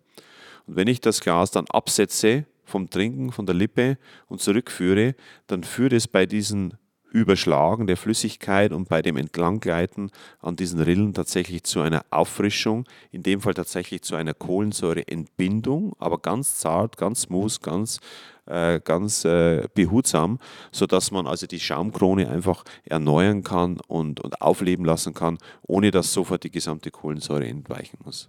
Wie man im Norddeutschen sagt. sagen. Das kennt man hier unten gar nicht. Das musst du mir jetzt übersetzen. Tricky. Tricky, okay. Nochmal auf Figelinsch. Figelinsch, okay. Wieder was gelernt. Ich glaube, damit könnten wir tatsächlich auch schon zum nächsten Ja. Bier kommen. Und das nächste Spiegelau Kraftbierglas ist unser Stout oder Porterglas. Und das ist wirklich sehr, sehr ähnlich und täuschend ähnlich zum IPA-Glas.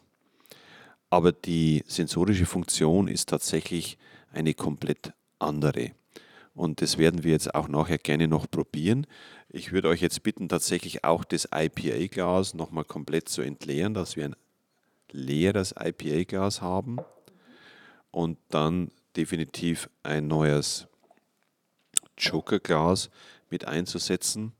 Ich würde euch jetzt bitten, dass wir tatsächlich das Porter oder Stout Bierglas von Spiegelau mit etwa der Hälfte äh, der Flasche füllen. Wir haben jetzt Tallinn, Baltic Porter und jetzt tatsächlich das Glas ruhig stehen lassen, mal tatsächlich mit etwas Schmackes das Bier eingießen und dann vielleicht mal ganz kurz zu mir gucken, weil das ist wirklich ein phänomenales Schauspiel, wie sich dann der Schaum von unten nach oben durch den hohlgeblasenen Fuß äh, dieses Glases nach oben arbeitet. Äh, also man hat da jetzt richtig Lust auf dieses schokoladige äh, oder Eiskaffee-mäßige und dann kommt auch diese wunderschöne dunkle, starke Farbe des Bieres äh, zum Vorschein. Das Glas liegt sowieso wunderbar in der Hand. Ich muss sagen, es ist von allen Gläsern äh, das Glas, wo ich am liebsten fühle und, und spüre. Es ist einfach so ein geschmeidiges Glas. Und dieser Effekt hier, äh, den ich schon erklärt habe, auch mit dem Refreshen äh, vom IPA-Glas, das funktioniert also tatsächlich bei diesem Stout-Glas identisch, sobald sich der Schaum jetzt etwas zurückgebildet hat. Ja, dann vielleicht etwas auch in das Jokerglas. Okay. Und man sieht schon rein von der Viskosität, dass wir hier über ein ganz anderes Bier einfach die Stilistik malzbetont sprechen.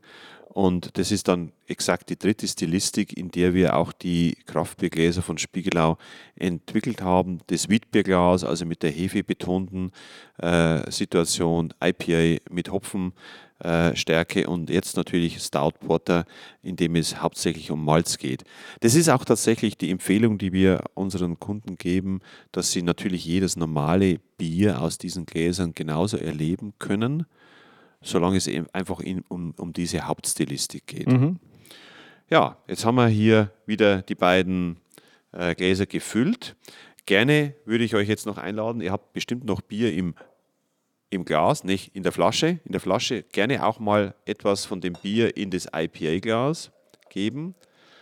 Ähm, denn diese beiden Gläser sehen ja wirklich täuschend ähnlich aus. Also wenn man jetzt nicht wirklich ein bisschen vorher sensibilisiert wurde, könnte man meinen, das sind identische Gläser mit identischer Funktion. Und wir wollen jetzt nachher natürlich probieren, ob das wirklich so ist oder doch ein Unterschied. Und deshalb würde ich jetzt euch wieder einladen, dass wir gemeinsam durch diese drei Gläser hindurch riechen, also dem Spiegelau äh, Stout Glas, dem Spiegelau IPA Glas und dem Joker Glas und dann vielleicht mal so diese Erlebnisse äh, wiedergeben. Oh, das, da ist der Kaffee da. Genau. Röstmalzaromen. Mhm. Auch Schokolade, Schokolade, Kaffee. Mhm. Also sicherlich das, was, was man hier auch sich erhofft und erwünscht. erstaunlicherweise auch so ein bisschen ähm, Sojasauce. Dafür ist es eigentlich zu jung. Das ist ja eigentlich dann mehr so bei, bei den, den gelagerten Bieren. Aber das war so wirklich auch mein erster Eindruck an der Nase. Mhm, So eine gewisse Süße. Erstaunlich. Dann gehen wir mal gemeinsam zum IPA-Glas. Täuschend ähnlich, aber trotzdem eine andere DNA. Ich glaube, was hier am zutreffendsten ist, diese Fülle geht verloren. Diese, diese Ja. Richness fällt mir jetzt da ein. Einfach, einfach diese, diese Fülle an Aromen und Intensität ähm, geht verloren. Es ist wahrnehmbar, es ist äh, erkennbar als Stilistik, aber natürlich diese Fülle an Aromen ist hier nicht äh, transportiert. Ja, das stimmt. Und dann zum Jokerglas, diesem Willibecher. Oh, ich sehe eine Dramaturgie nach unten. Ach was. Ja, Das verblüfft jetzt vielleicht nicht.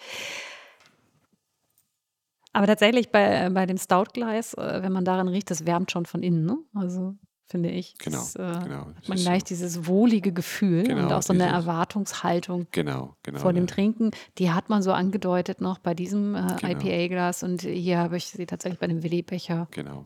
Da ist beim Nicht Willibecher ist die. Schokolade so Oh. im Vordergrund. Also ist irgendwie so eine, so eine, hatte ich jetzt so im ersten Eindruck, dass die viel stärker wahrnehmbar ist. Als, Mhm. also, Ich hätte, ich hätte sogar gesagt, dass hier das, diese Beschreibung Soja äh, im Willi-Glas äh, noch am stärksten in den Vordergrund tritt. Ob das jetzt gewünscht ist oder nicht, sei mal dahingestellt. ja, aber zumindest das, was man hier dann vordergründig wahrnimmt. Ja, wollen wir mal probieren? Wollen wir mal hier mit dem Stout-Glas beginnen? Denn auch dieses Glas hat wiederum eine andere Steuerungsfunktion wie die beiden vorhergehenden Gläser, das Okay. Wheatbier und das IPA. Deshalb wieder eine kleine Aufgabe. Einfach relaxed trinken, aber trotzdem konzentriert mal darauf achten, wohin fließt das Bier. das ist lustig. Das fließt sehr mittig in den Mund hinein, Mhm. komischerweise. Mhm. Also so, äh, ja, auf tats tatsächlich in der Mitte. Und verteilt sich Mitte dann der erst Zunge? danach. Nee, also Mitte, also in den, in den Wangen sozusagen, Mitte, Mitte der Wangen. Also so, als Mhm. wenn es. Also es fließt nicht auf die Zungenspitze, Ja. es fließt deutlich hinter die Zungenspitze Ja, und fließt dann seitlich ab. Genau. So würde ich das beschreiben. Genau. ja, ja. Wieder eine ganz andere Steuerungsfunktion wie im IPA. Und im IPA vielleicht noch ergänzend, äh, man hat hier also tatsächlich über die Form und über den Durchmesser des Glases äh, kann man steuern, wie man auch den Kopf in eine bestimmte Trinkposition bringt. Mhm. Je enger der Mundrand, umso weiter lege ich unterbewusst den Kopf in den Nacken, denn nur so kann ich dann aus diesem Glas trinken. Und je weiter ich den Kopf in den Nacken lege, umso weiter und schneller fließt die Flüssigkeit natürlich am Gaumen vorbei und äh, in, den, in den Rachen. Und dadurch erreicht man also jedes Mal eine andere Steuerungsfunktion. Hier ganz bewusst ein etwas breiterer Mundrand, äh, aber gezielt hinter die Zungenspitze, seitlich abfließend, um diese Röstaromen, die man hier ja ganz bewusst äh, zeigen möchte, auch zu unterstützen. Ja, ich habe vorhin gesagt, es ist ein Unterschied zum IPA. Probieren wir mal gemeinsam aus dem IPA-Glas. Es ist süßlicher. Ja, und diese Fruchtigkeit, die man auch hat beim, beim, beim Stoutglas, ist weg. Mhm. Komischerweise. Das ist so eine Fruchtigkeit, die man gar nicht riecht, die man aber schmeckt. Und die ist jetzt im IPA-Glas zum Mhm. Beispiel gar nicht da. Und es ist, lässt sich ganz leicht erklären. Die Kohlensäure wirkt hier bereits deutlich intensiver Mhm. und Kohlensäure unterdrückt Aromatik. Und dadurch nimmt man einfach ganz bestimmte Aromen nicht mehr in dieser Intensität wahr, andere Steuerungsfunktion. Und das Bier kann sich gar nicht in dieser Form, was es eigentlich könnte, zeigen. Und jetzt vielleicht nochmal den Willibecher. Das wird jetzt keine Überraschung mehr sein, nach dem, was wir jetzt schon probiert haben. Säure, ganz viel Säure. Ja, genau. Säure und verbrannt. Ja. Also hier ist Ja. die, die Schokolade und der Kaffee plötzlich verbrannt. Ja, das stimmt. Und die Säure ist super intensiv. Also, mein, wenn man das Bier nicht anders kennt und wenn man Stout und Porter nicht anders kennt, voll gefülltes Pintglas, dann ist es ja der gelernte Geschmack. Dann Ja, ist man stimmt. auch nicht enttäuscht. Es ist ja das, was man schon immer kennt. Aber dass das Bier und die Stilistik ganz allgemein viel mehr könnte, das weiß der Konsument in der Regel dann nicht. Also man sieht, das Budget, das jeder von uns hat, ähm, kann man viel besser einsetzen, indem man tatsächlich das richtige Werkzeug verwendet.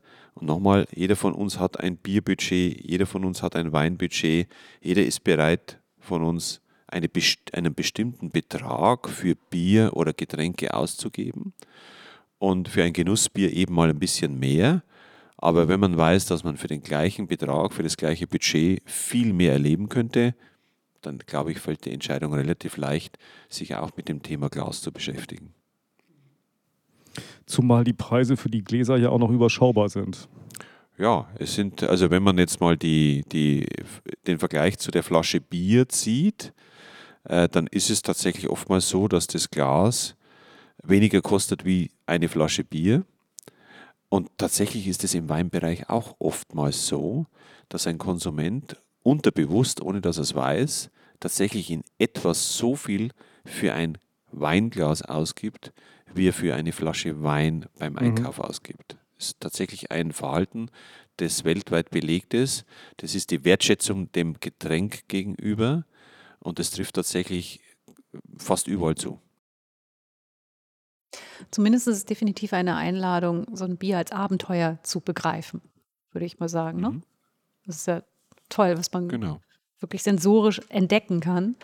Und äh, was man dann, was, Was- Oliver Wesselow sich gedacht hat bei seinen Tanninen, glaube ich, Genau. kommt dann äh, doch erst bei dem äh, korrekten Glas raus. Nee, wir haben, wenn wir, wenn wir Tastings gemacht haben, ja auch gemerkt, wo wir dann sagen, ähm, also wenn ihr schon kein entsprechendes äh, Bier-Tasting-Glas in irgendeiner Form habt, dann nehmt doch ein Weinglas. Mhm.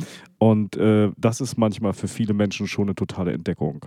Absolut. Also das ist definitiv, wenn man keines dieser Gläser zur Verfügung hätte, einfach das Weinglas zu verwenden, was man gerade in diesem Moment in Griffnähe hat, wäre definitiv schon ein Riesengewinn und Ja. ein Mehrwert, um das Bier zu erleben. Das kann man wirklich bestätigen. Jedes Weinglas wäre besser als ein klassischer Willibecher oder ein Massenglas, das eines dieser Rollränder hat. Von diesen Gläsern, die vor uns stehen, das Barrel Aged haben wir jetzt ja noch nicht ausprobiert. Mhm.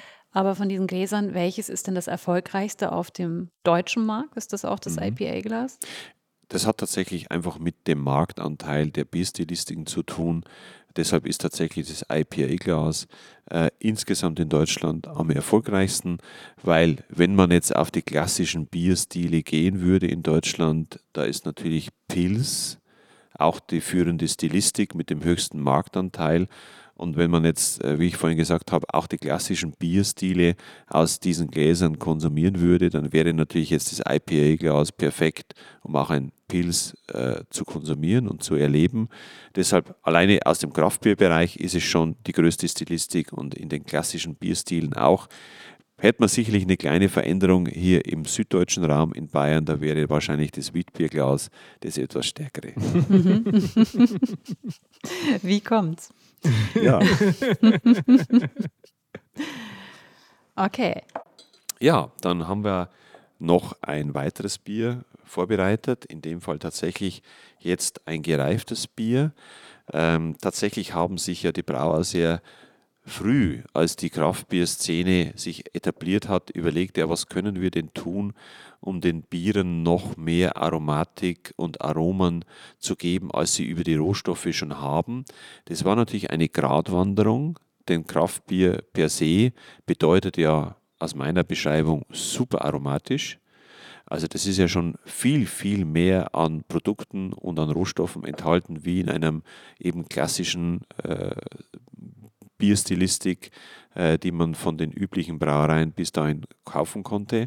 Und dann haben sie natürlich über den Zaun geguckt und gesehen, wie machen es denn tatsächlich die Weinerzeuger, wie machen es die Portweinerzeuger, wie machen es die Sherry-Erzeuger, wie machen es denn die Whisky-Erzeuger. Und da war es sehr naheliegend, dass man irgendwann auf die Idee gekommen ist, okay, ich lasse dieses Produkt noch etwas Zeit oder ich gebe dem Produkt noch etwas Zeit, gebe dem Produkt noch etwas Reife und deshalb haben sich sehr viele Kraftbrewer dafür entschieden, dann äh, Biere auch in Fässern reifen zu lassen. Das kann in neuen Fässern sein, das kann in gebrauchten Sherryfässern sein, äh, in gebrauchten Fässern ganz allgemein sein und natürlich äh, war es dann naheliegend zu gucken, was gibt es am Markt, wie sind die Produkte erhältlich, wie sind die Fässer erhältlich. Also heute gibt es ja eine Vielzahl von ähm, gebrauchten äh, Holzfässern, die aus der Weinindustrie ausgesondert werden, weil man diese Aromatik bereits aus den, aus den Fässern gezogen hat äh, für die Weinproduktion und das gerne auch an die Kraftbruer weitergibt. Nicht, weil die, die Fässer schlecht sind, sondern weil einfach die Intensität der Aromen, die man hier ziehen wollte, einfach dann nicht mehr in dieser Konzentration vorhanden sind. Und das, was wir heute ausgewählt haben für das Barrel Aged Glas, ist also äh, das Produkt Faust, Brauer Reserve, 1237. Das ist ja eine Hommage an die Erstnennung dieser Brauerei. Äh, und ähm, ich glaube, das ist auch ein ganz klassischer Vertreter dieser gereiften Biere, die es heute tatsächlich schon sehr, sehr äh, breit im Angebot gibt. Ist natürlich sehr intensiv, ist natürlich auch in der Alkoholkonzentration dann schon eine Herausforderung und in der Regel empfiehlt es sich, so eine Flasche nicht alleine zu genießen. Das wäre tatsächlich äh, eine Herausforderung, aber für euch haben wir natürlich heute für jeden eine eigene Flasche vorbereitet.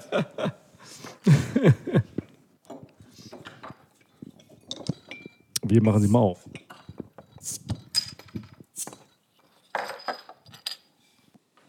Ja, auch das letzte Glas von Spiegelau, das Barrel Edge Glas, wurde mit verschiedenen Brauereien in einem dieser Gläserworkshops entwickelt.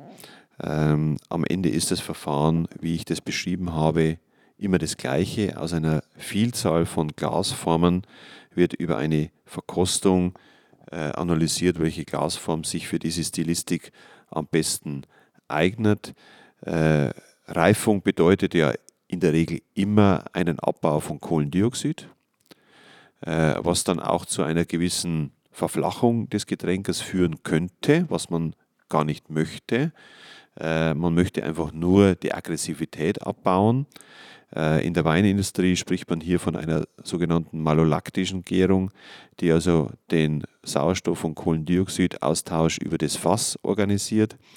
Und hier werden wir jetzt einfach mal feststellen, ob dieses Produkt dann entsprechend in einem äh, entsprechenden Glas auch nochmal eine gewisse, gewisse Wirkung zeigt. Ich meine, das Glas unterscheidet sich jetzt von allen anderen Gläsern darin, dass es einen Stiel hat und dass die Lippe anders gearbeitet ist. Mhm. Äh, der Grund für den Stiel ist relativ einfach zu erklären. Äh, Kraftbiere Gereifte Biere dieser Art genießt man eben nicht in so großen Mengen aufgrund der Alkoholkonzentration ähm, wie vielleicht normale Kraftbiere und ganz normale Biere. Man genießt es eher in kleineren Portionen und dafür sind dann rein von der Formgebung die anderen drei Gläser, die einen hohlgeblasenen Fuß haben und dadurch schon eine gewisse Menge an Bier aufnehmen, äh, nicht geeignet. Weil da würde das einfach, einfach eine gewisse Menge an Bier schon verschwinden, ohne dass sich eine gewisse Oberfläche für die Aromenentfaltung bietet. Also hat man sich hier von der Umsetzung für ein Glas auf Stiel äh, entschieden, auch um diesem gereiften Produkt, dieser Wertschätzung entgegenzukommen. Ein Glas auf Stiel hat auch eine gewisse Wertschätzung immer gegenüber dem, dem Getränk. Und dann äh, ist diese Lippe, die wir an diesem Glas verwenden, führt dazu, dass es einfach die Aromatik nochmal ganz gezielt äh, von der Steuerungsfunktion auf die äh, Zungenspitze befördert. Das ist die Steuerungsfunktion dieses Glases. Und ich würde mal sagen, wir riechen erstmal gemeinsam in diese beiden Gläser hinein, in das Barrel Edge Glas. Oh ja, das riecht sehr intensiv. Diese Intensität kommt hier von der Wahrnehmung tatsächlich von diesen Holzfässern. Ich glaube, das kommt hier, äh, das könnte Bourbon sein, das könnte auch Sherry sein. Also hier, ich, ich konnte hier tatsächlich aus der Beschreibung äh, der Brauerei nicht äh, herausnehmen, welche Fässer hier verwendet werden.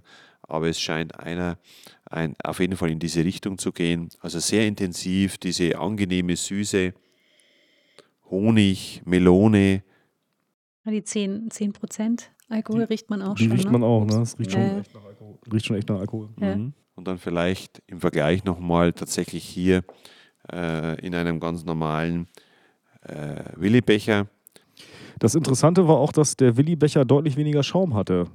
Also der, der ist Mhm. sehr schnell verflogen. Ich habe bei euch nämlich auch geguckt, bei euren Gläsern. Also bei dem, Mhm. Der Willi-Becher sah ziemlich schnell wie Coca-Cola aus. Mhm. Und bei dem, äh, beim, beim Barrel-Aged-Glas hat der Schaum Mhm. deutlich länger gehalten. Mhm. Also das lässt sich tatsächlich durch diesen Punkt erklären, den ich ganz zu Beginn unseres Gespräches schon mal erklärt hatte, durch diese sehr geschmeidige, glatte Oberfläche des Kristallglases. Ja. Das schont die Kohlensäureressource sozusagen im Bier. Mhm. Dadurch bleibt sehr viel Kohlensäure über eine lange Zeit, auch wenn es hier jetzt vor uns steht, im Getränk enthalten.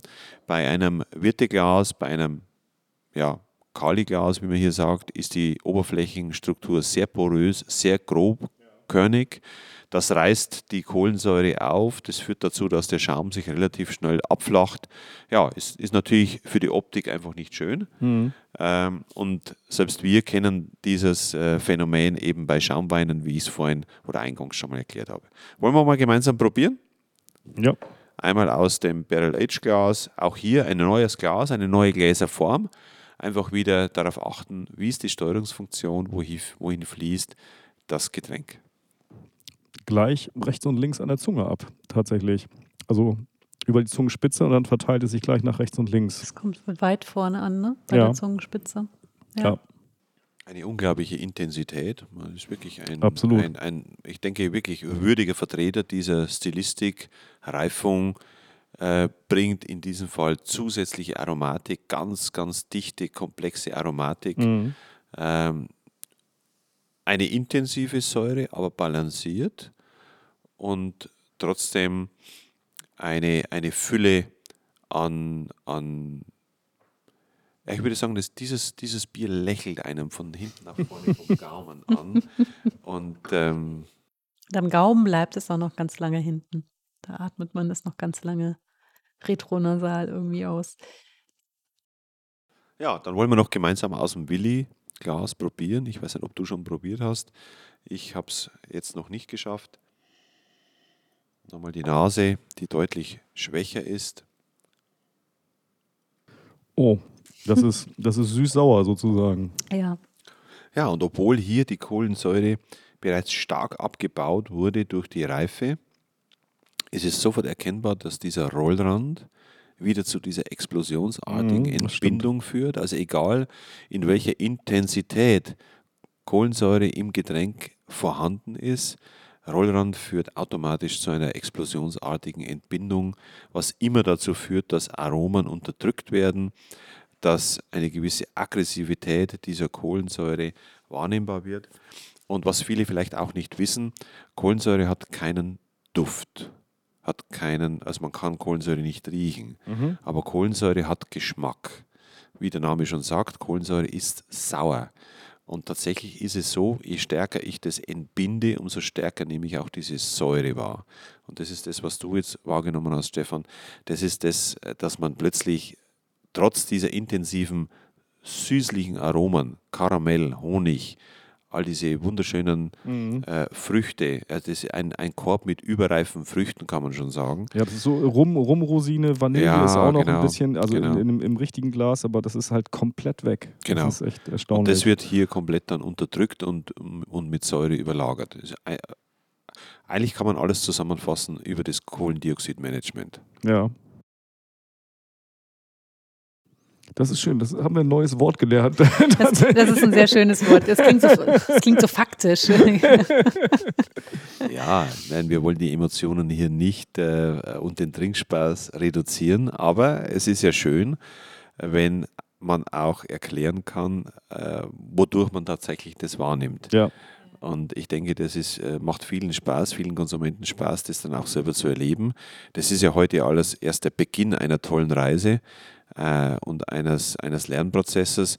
Und wir stellen fest, dass äh, unsere Kunden, unsere Gäste, die jemals an solchen Verkostungen teilnehmen, sich noch Jahre später melden dass, äh, und uns auch bestätigen, ab diesem Tag hat man halt überhaupt wahrgenommen, dass es diesen Unterschied und diesen Einfluss gibt, weil man hat es vorher einfach nie berücksichtigt. Und zukünftig, wenn man also ein Bier öffnet, wird man vor seinem Küchenschränkchen stehen und überlegen, hm, was wäre denn jetzt möglicherweise die perfekte oder die richtigere Form, um meine Flasche, die ich mir jetzt gönne, auch genießen zu können. ja, und das wird ein nie aufhörendes äh, Experimentieren bleiben. Das, liebe HörerInnen, ist unsere Aufgabe an euch. Genau.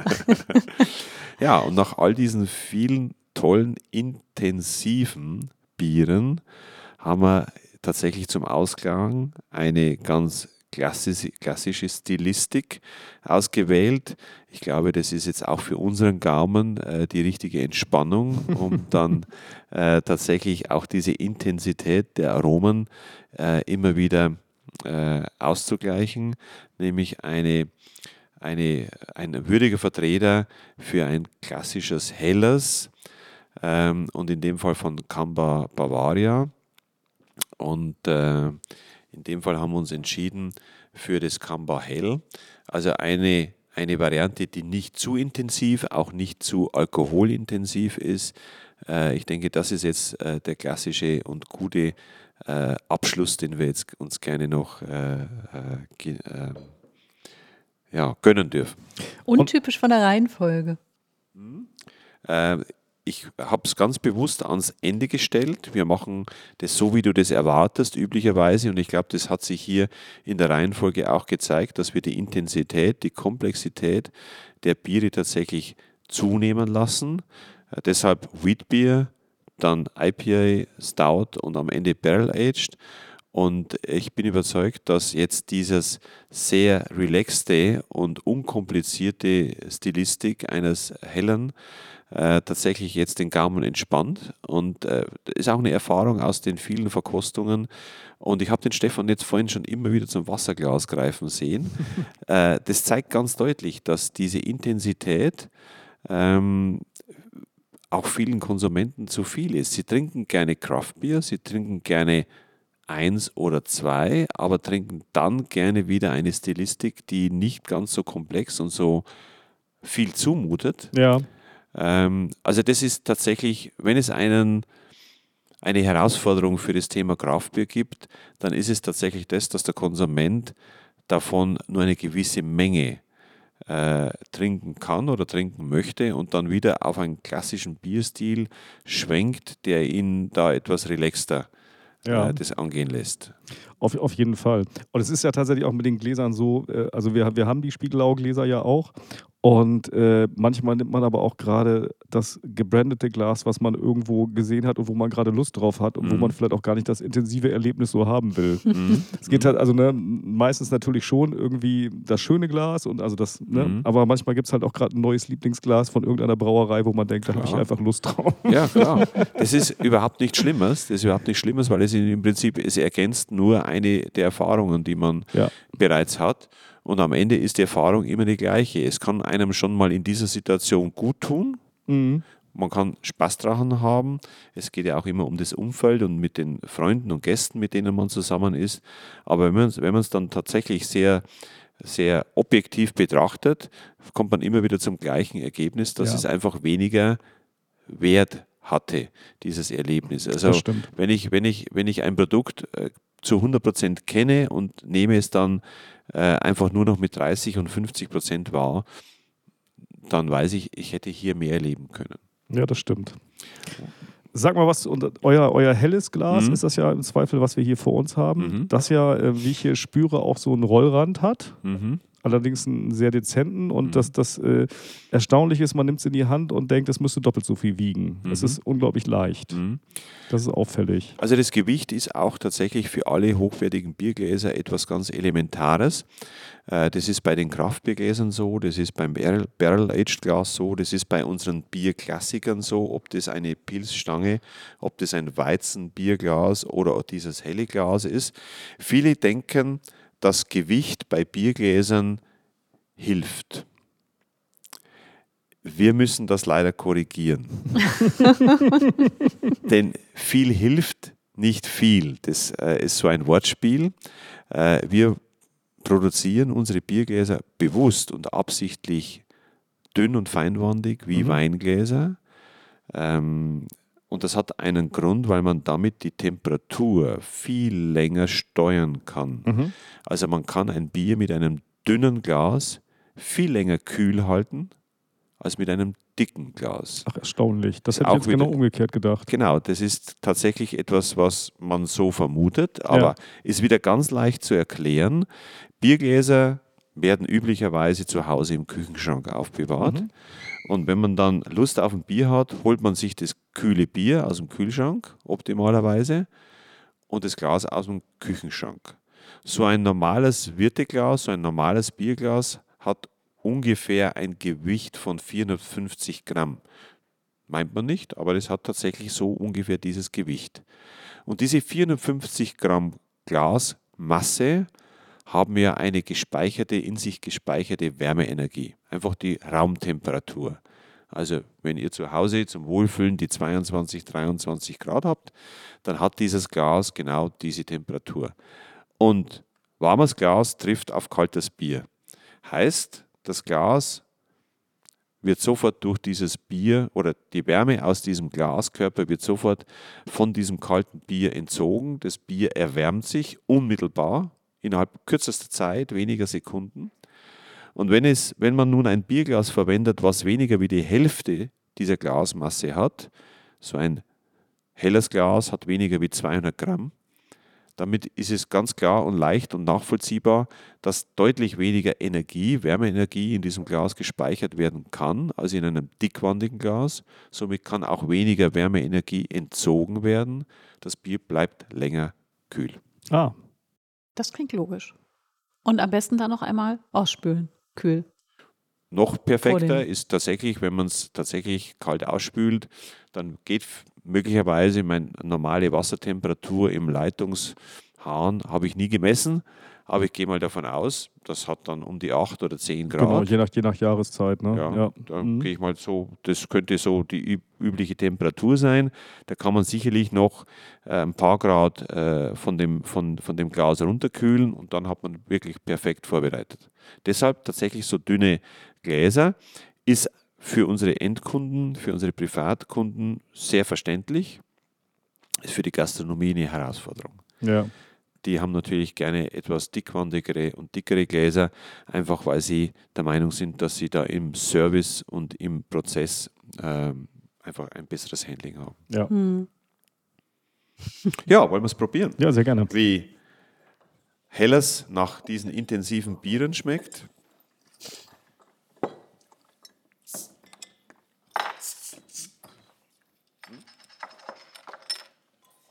Ja, auch hier schlage ich vor, dass wir das Helle im Vergleich aus dem Spiegelau Bier Classic Glas und diesem typischen Wirteglas im Vergleich probieren. Das ist ja tatsächlich jetzt der ultimative Vergleich. So kennt man ja Helles aus der Wirtschaft um die Ecke. Und das wäre jetzt, ich denke, nochmal der interessante finale Vergleich. Der Schaum kruspelt sich schneller weg, um es mal so unfachmännisch zu sagen. Ja, man, Schrumpft schneller im Williglas. ja, also man sieht, dass hier die Blasenbildung deutlich größer ist. Das kommt Mhm. also tatsächlich von Auf dieser Fall, ja. rauen Oberfläche, die einfach dieses Kalknatronglas, so heißt es in der Fachsprache, äh, tatsächlich hat. Und je schneller sich dann eben äh, die Kohlensäure entbindet, umso ja, schneller verfliegt es dann auch. Und Sie sehen jetzt in dem hellen Glas einen ja, ganz fein äh, mussierenden, äh, eine ganz fein mussierende Schaumkrone. Das Interessante ist ja immer, es ist gleiche Temperatur, Mhm. gleiches Getränk und äh, das macht schon, macht schon Laune, das so zu beobachten. Ich sehe in dem, äh, dem Spiegelauglas auch mehr kleine Kohlensäure-Bubbles hier hochsteigen. ja, ne? Das wird Mhm. deutlich frischer. Ja, aber tatsächlich ist es Dadurch- erstaunlich, dass der Schaum tatsächlich deutlich feiner ist. Ja. Mhm. Also das Interessante ist ja auch das Kohlendioxid, diese Perlage oder das Kohlensäure, die man so von unten nach oben steigen sieht, ja nur einen Auftrieb erhält, wenn diese Kohlensäureblase größer wie zwei Zehntel Millimeter ist. Dann hat sie so viel Volumen, so viel Auftrieb, dass sie überhaupt nach oben steigen kann. Vorher würde sie tatsächlich irgendwo sich an die Glaswand setzen und würde sich schlicht und einfach nicht mehr bewegen. Und äh, nochmal zurückgehend auf unsere Schaumweingläser, deshalb diesen sogenannten Mussierpunkt, damit man ganz bewusst, ganz gezielt hier die Verdickung der Kohlensäurebläschen erreicht und damit eine, äh, eine Masse erreicht, die dann auch die Kohlensäureblase nach oben steigen lässt. Wollen wir mal hineinriechen in die beiden Gläser, in das helle Glas vielleicht zu, zuerst? So, Hellas ist natürlich jetzt eine Stilistik, die ganz unterschiedlich in Deutschland an, an Bewunderung und an Nachfrage hat. Ich meine, hier ganz klar malzbetonte äh, äh, Kopfnote, das ist aus meiner Sicht tatsächlich ein ganz klassischer Vertreter dieser Stilistik. Und äh, jetzt im Vergleich auch in diesem anderen Glas, dem, dem äh, Willi-Becher, also hier auch, es ist wenig, deutlich, deutlich wenig, es ist erkennbar, aber eben auch deutlich äh, weniger wie schon bei den anderen Bierstilistiken aus. Hm. Auch hier wieder, wenn wir jetzt gemeinsam den ersten Schluck nehmen, andere Steuerungsfunktion, einmal einen Schluck aus dem hellen Glas es entspricht mehr von der Steuerungsfunktion dem Witbierglas. Also man hat hier eine Kühlung des Gaumens, man hat hier eine allumfassende Benetzung. Im Prinzip ist es die Erfrischung pur, die man sich ja ersehnt. Also man möchte, dass der Gaumen gekühlt wird, man möchte, dass der Mundraum gespült wird. Und das erreichen wir hier. Und die Kohlensäure ist wunderbar eingebunden, ist nicht, äh, entbindet sich nicht beim, beim Konsumieren. Und jetzt im Vergleich nochmal aus dem Billigbecher. Und das ist dann der letzte Schluck sozusagen als Vergleichsschluck. Das ist lustig, das schmeckt total wässrig. Es ist viel weniger vollmundig. Ja, ne? es ist total wässrig. Es Der gesamte Körper ist irgendwie Ja. weg Ja. In diesem Glas. Ja, genau. Und, und auch wieder hier die absolute äh, Aggressivität der, der Kohlensäure, was das Bier und die Stilistik komplett verändert. Die Malzigkeit, diese Malzaromatik ist nicht mehr, eigentlich nicht mehr existent. Hm. Und, und ähm, vor allem auch diese Wässrigkeit, äh, ja, der Körper geht verloren. Ich glaube, das Mhm. ist wirklich die beste Beschreibung, die man hier haben kann. Ja, hilft nur ein Reparaturschluck, ein letzter Reparaturschluck aus dem richtigen Glas. erstaunlich. Und der. Gaumen entspannt sich. Ja, Aber es war eine tolle Bierauswahl. Das am Rande. absolut. Passt denke, perfekt ich- zu den Gläsern. Ich denke, Klassik, klassische Stilistiken und würdige Vertreter. Ihr kennt die Brauer äh, alle selbst. Ich kenne nicht alle, aber doch einige. Und äh, ich denke, damit haben wir eine schöne Reise, einen, einen schönen Querschnitt gemacht, der repräsentativ ist für die wichtigen Stilistiken, die man heute im Markt finden kann. Absolut. Was, was wir am Anfang tatsächlich gar nicht gefragt haben, ist dein persönlicher Werdegang. Ja, mein persönlicher Werdegang ist eigentlich relativ schnell erzählt. Ich habe sehr früh in meinem Leben gemerkt, dass ich zwei Dinge besonders gut kann. Das eine ist Essen und das andere Trinken. Habe deshalb meine Passion früh zu meiner Profession werden lassen und habe tatsächlich in diesem Unternehmen eine Lehre angefangen, äh, eine kaufmännische Lehre und habe äh, die Freude gehabt und das Vergnügen, mein ganzes Leben in der Glasindustrie verbringen zu dürfen und äh, dadurch auch das Erlebnis haben dürfen, ganz, ganz viele Getränke in solchen Glasworkshops äh, ja, tatsächlich intensiv untersuchen und erleben zu können. Mhm. Äh, ja, und ich muss sagen, bis heute äh, gibt es keinen Moment, an dem das nicht immer wieder neu Spaß macht und sehr interessant ist. Toll, super. Wollen wir gleich die Inselfrage Ja, wir haben nämlich auch mal eine Abschlussfrage. Mhm. Ähm, und zwar ist das die Frage nach dem Bier für die einsame Insel. Und das Glas für die einsame Insel. In dem Fall, genau, das passt nicht. klar. Das, das fragen wir natürlich normalerweise nicht, genau. Das, Das ist deine so- Spezialfrage. Es, es, es verschlägt dich auf eine einsame Insel und da ist ein Bier immer in der perfekten Temperatur so viel da, wie du möchtest. Ähm, welches Bier würde das denn wohl sein? Ah, das ist tatsächlich interessant. Nachdem ich so viel schon kennengelernt habe, ist es jetzt eine echt schwierige Frage, weil ich mir tatsächlich angewöhnt habe, jetzt mich nicht irgendwo festlegen zu wollen oder zu müssen, weil es diese Not gar nicht gab. Aber wenn ich es auswählen dürfte, dann wäre es tatsächlich ein äh, hefebetontes Mhm. äh, Bier. Tatsächlich, äh, ich würde tatsächlich wahrscheinlich ein Hefe-Weißbier äh, mir aussuchen. Und äh, die Brauerei könnte ich jetzt gar nicht festlegen. Okay. Diplomatisch. Für wahr. Sehr gut. Vielen, vielen Dank für diese spannende Reise. Ja, das Ah, hat es- viel Spaß gemacht. Das hat wirklich viel Spaß gebracht. Wir haben sehr viel gelernt. Total. Und wir haben gedacht, wir wissen schon was über Gläser. Wir werden uns das alles nochmal anhören, um uns das merken zu können. Genau. Weil wir in der Schule nicht mehr so gut aufgepasst haben. Ist ja schon eine Weile her. Auf jeden Fall vielen, vielen Dank. Ja, wir Dankeschön. sagen herzlichen Dank für das Interesse und äh, ich denke, solange wir hier nachvollziehbare äh, Erkenntnisse vermitteln konnten, ist doch das für alle hier hilfreich.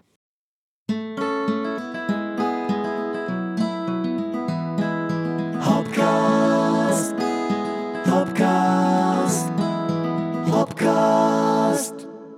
Ja, wir starten so ein bisschen rumpelig in das Gespräch mit dem Christian am Anfang rein, was äh, auch damit zusammenhängt, dass wir wirklich äh, einen kleinen Hauch spät waren tatsächlich, weil wir waren mega in der Zeit, als wir in Hamburg losgefahren sind und haben dann in Soltau Erst Ost, wer Hamburg kennt und äh, die Autobahn kennt, weiß, wie weit das weg ist, nämlich eine gute Stunde, gemerkt haben, dass wir das vergessen hatten und äh, Etwas sehr Wichtiges. Genau, und sind dann nochmal zurück und äh, dann waren wir auf einmal gar nicht mehr so gut in der Zeit. Aber das hat ja glücklicherweise trotzdem alles gepasst. Wir sind quasi mit quietschenden Reifen auf den Hof gefahren. Ja, naja. Und wir waren so um die 15 bis 20 Minuten zu spät. Ja, und vorher hatten wir zwei Stunden Luft. Naja, wie das dann manchmal geht im Leben. So. Aber dafür finde ich, ist das Gespräch gar nicht so schlecht geworden. Ja, das stimmt. Hat auf jeden Fall Spaß gebracht. Und wirklich viel gelernt. Was war dein Aha-Moment in diesem Tasting? Erinnerst du dich noch daran? Naja, insgesamt äh, der Aha-Moment waren wirklich die, die, dieser Willi Becher-Vergleich. Also vor allen Dingen gerade, ich glaube gerade bei dem Tallinn, da war das halt total drastisch, weil das war einfach nur sauer. Das war ein ganz, also das war ein komplett anderes Getränk. Und das finde ich eigentlich das Spannendste daran, dass man, man wirklich dadurch wirklich äh, den Eindruck hatte, es sind äh, andere Getränke. Also in der Blindverkostung hätte ich das immer für andere Getränke gehalten. Das war wirklich auffällig. Und den Aha-Moment teile ich. Das war bei diesem Bier wirklich sehr auffällig. Sowohl in der Nase als auch am Gaumen. Total irre, was man, Ja. was man da verschenkt an Aromatik. Und danach, nach diesem Tasting, ich weiß, wir kamen wieder und wir waren dann unterwegs hier. Und dann stellt man ja fest, dass einem der Willi Becher an vielen Orten begegnet. Und ich weiß noch, wie traurig ich war, weil jetzt kann ich mich gar nicht so ungehindert über dieses Bier in diesem Willi Becher freuen, wenn ich in einer Bar bin, weil ich mich frage, wie es wohl schmecken würde, wenn ich ein anderes Glas hätte. Ja, Und jetzt frage ich mich, ob wir nerven sollten und die entsprechenden Personen ansprechen sollten, jetzt im Service oder so, hey, habt ihr nicht ein anderes Glas? Ja. Das wirkt ja vielleicht gar nicht immer so freundlich Das auf die Menschen, die hinter, der, der, hinter dem Tresen stehen. gar nicht so sympathisch immer, das stimmt. ja, aber was macht man da? Keine Ahnung. Haben wir da schon eine Lösung gefunden? Nein, haben wir noch nicht. Wir, Na, sind, wir sind dran. Wir sind dran. Wir geben das einfach weiter an unsere HörerInnen. Genau. Ne- Nervt einfach überall rum. da müssen wir es nicht tun. genau. Also, wer dieses Tasting nachbauen, nachmachen möchte und diese Gläser noch nicht hat, hat ja die Chance, eines von insgesamt drei Gläsersets zu gewinnen. Ja, Wie könnt ihr mitmachen? Wie könnt ihr gewinnen? Sendet uns eine Mail an cheers@hopcast.de und zwar mit der Antwort auf folgende Frage: Warum ist der Glasrand bei einem Bierglas so wichtig? Wenn ihr zugehört habt, sollte das ganz einfach zu beantworten sein. ja. Unbedingt den Betreff Verlosung angeben in der Mail, damit wir das gleich zuordnen können, denn uns reich, erreichen tatsächlich viele Mails mit, mit Feedback. Unter anderem auch ein sehr schönes, hat sich jemand nochmal bedankt für unsere Tipps äh, in der Birol-Folge äh, mit Tipps für Bierliebhaber in Italien Ah, oder für nach Italien reisende Mhm. BierliebhaberInnen. So ist es korrekt. Finde ich immer sehr schön, wenn so ein Feedback kommt. Aber das nur so am Rande. Also diese Frage beantworten, eine Mail senden an äh, cheers.hopcast.de betreff Verlosung. Und die Frage, warum ist der Glasrand oben so wichtig am Glas? Natürlich ist der oben, egal, also der Glasrand so wichtig. Äh, Für den Geschmack, warum? Wichtig, bitte gebt auch eure vollständige Adresse an. Die wird nach Abschluss des Gewinnspiels natürlich von uns wieder gelöscht und für keinerlei Marketingaktivitäten genutzt. Das ist für uns nur wichtig, damit wir das Set auch euch zukommen lassen können. Die Teilnahme natürlich nur ab 18 Jahre. Der Rechtsweg ist ausgeschlossen. Teilnahmeschluss ist der 15. Juli 2022. ah ja, sehr gut. Findest du gut, hm? Finde ich super, ja. Das freut mich. Wir haben noch was, Stefan. Was haben wir noch? Was haben wir noch? Äh, Termine? Richtig. 2.7.22 Sommerfest Simien Ales in der Langelohe 65a Innenhof Elmshorn ab 15 Uhr. Super. Ian lädt zum Trinken in der hoffentlich Sonne ein. Könnte schön sein. Und wir erinnern an das 9-Euro-Ticket, damit kommt man super nach Elmshorn. 21.07. Braustädtchen. Christian Temme ist zu Gast im Surhof-Pub. Das ist in Bergedorf. Volker Ebers hat mir den Tipp gegeben, hat Ah ja. gesagt, gib das doch mal rum, das könnte total nett werden. Der Eintritt ist tatsächlich frei, aber um Reservierung wird, wird gebeten. Die ist erwünscht. Dann haben wir noch ein paar Bierfeste von diesem Bierfest on Tour von Mhm. Michael Solms. Braunschweig, 7. bis 9.7. Da bist du auch irgendwann, ne? In Ah, Braunschweig? aber nicht in Braunschweig. Nee, also nicht zu der Zeit, meine ich. Ach so. Leider nicht. Leipzig, 14. bis 16.7. und Hameln vom 28. bis zum 30.7. Das ist ja schade, dass du zu dem Zeitpunkt nicht in Braunschweig Was bist. soll man machen? Musst du deinen Künstler mal anmorsen. genau. Er sollte das besser mit so Bierfesten abgleichen. Ja. Und dann natürlich nochmal nicht unerwähnt, möchten wir das an dieser Stelle lassen. 8. bis 17.9. das Hamburg Beer Week für eure oder die Hamburg Beer Week für eure persönliche Bierreisenplanung, wenn ihr nicht aus Hamburg kommt.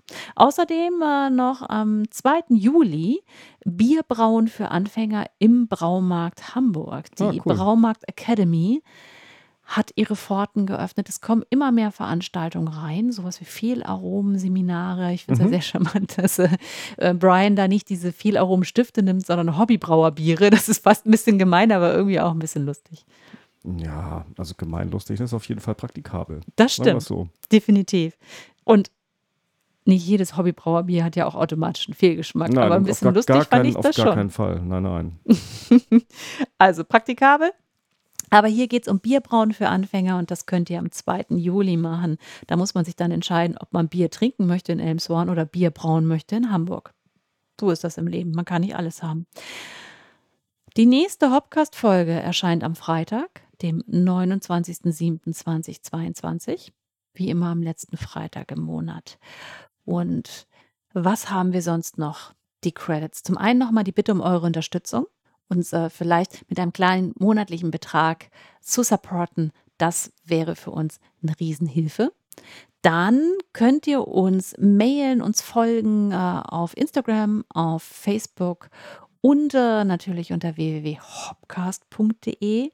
Und äh, ihr könnt uns erreichen via Mail oder eben via Direct Message auf den entsprechenden Social Media Kanälen. Eine Bitte noch, äh, wenn ihr uns folgt auf Spotify, wovon ich doch stark ausgehe, oder auf Apple Podcasts, egal wo ihr uns folgt und wo ihr diesen Podcast abonniert habt, äh, dort bitte gerne ein Sternchen als Bewertung und noch besser vielleicht ein paar lobende Worte hinterlassen, denn das hilft uns, sichtbarer zu werden. Und dann, Stefan? Trinken wir alle besseres Bier. Und das wäre doch wirklich fantastisch. Das klingt heute fast ein bisschen gelangweilt. Nein. Okay. Stefan ist schon ein wenig müde. Er äh, ist gerade viel unterwegs, wie wir hören. Äh, mehr noch äh, im Auto als ich derzeit. Und insofern haben wir, trinken wir jetzt dieses Bier aus. Wir haben, das möchte ich noch mal kurz erwähnen, im Glas dieses Mal das äh, Lemke, ein Bier von der Brauerei Lemke, das gebraut wurde mit den Braufreunden aus Berlin. Und es ist ein äh, Supportbier für Ukraine-Flüchtlinge. Genau. Das ist ein IPA, das in einem IPA-Glas hier neben mir steht. Überraschung. Natürlich. Wo drin sonst? Wo drin Ich sonst. sag mal, saufen für den Frieden. Ja, in diesem Sinne. genau. Macht's gut. Tschüss. Ahoi. Komm, wir reden über Bier, ob in Flensburg oder Trier, denn wir alle lieben Bier. Äh, warum eigentlich Trier? Na, wegen des Reims.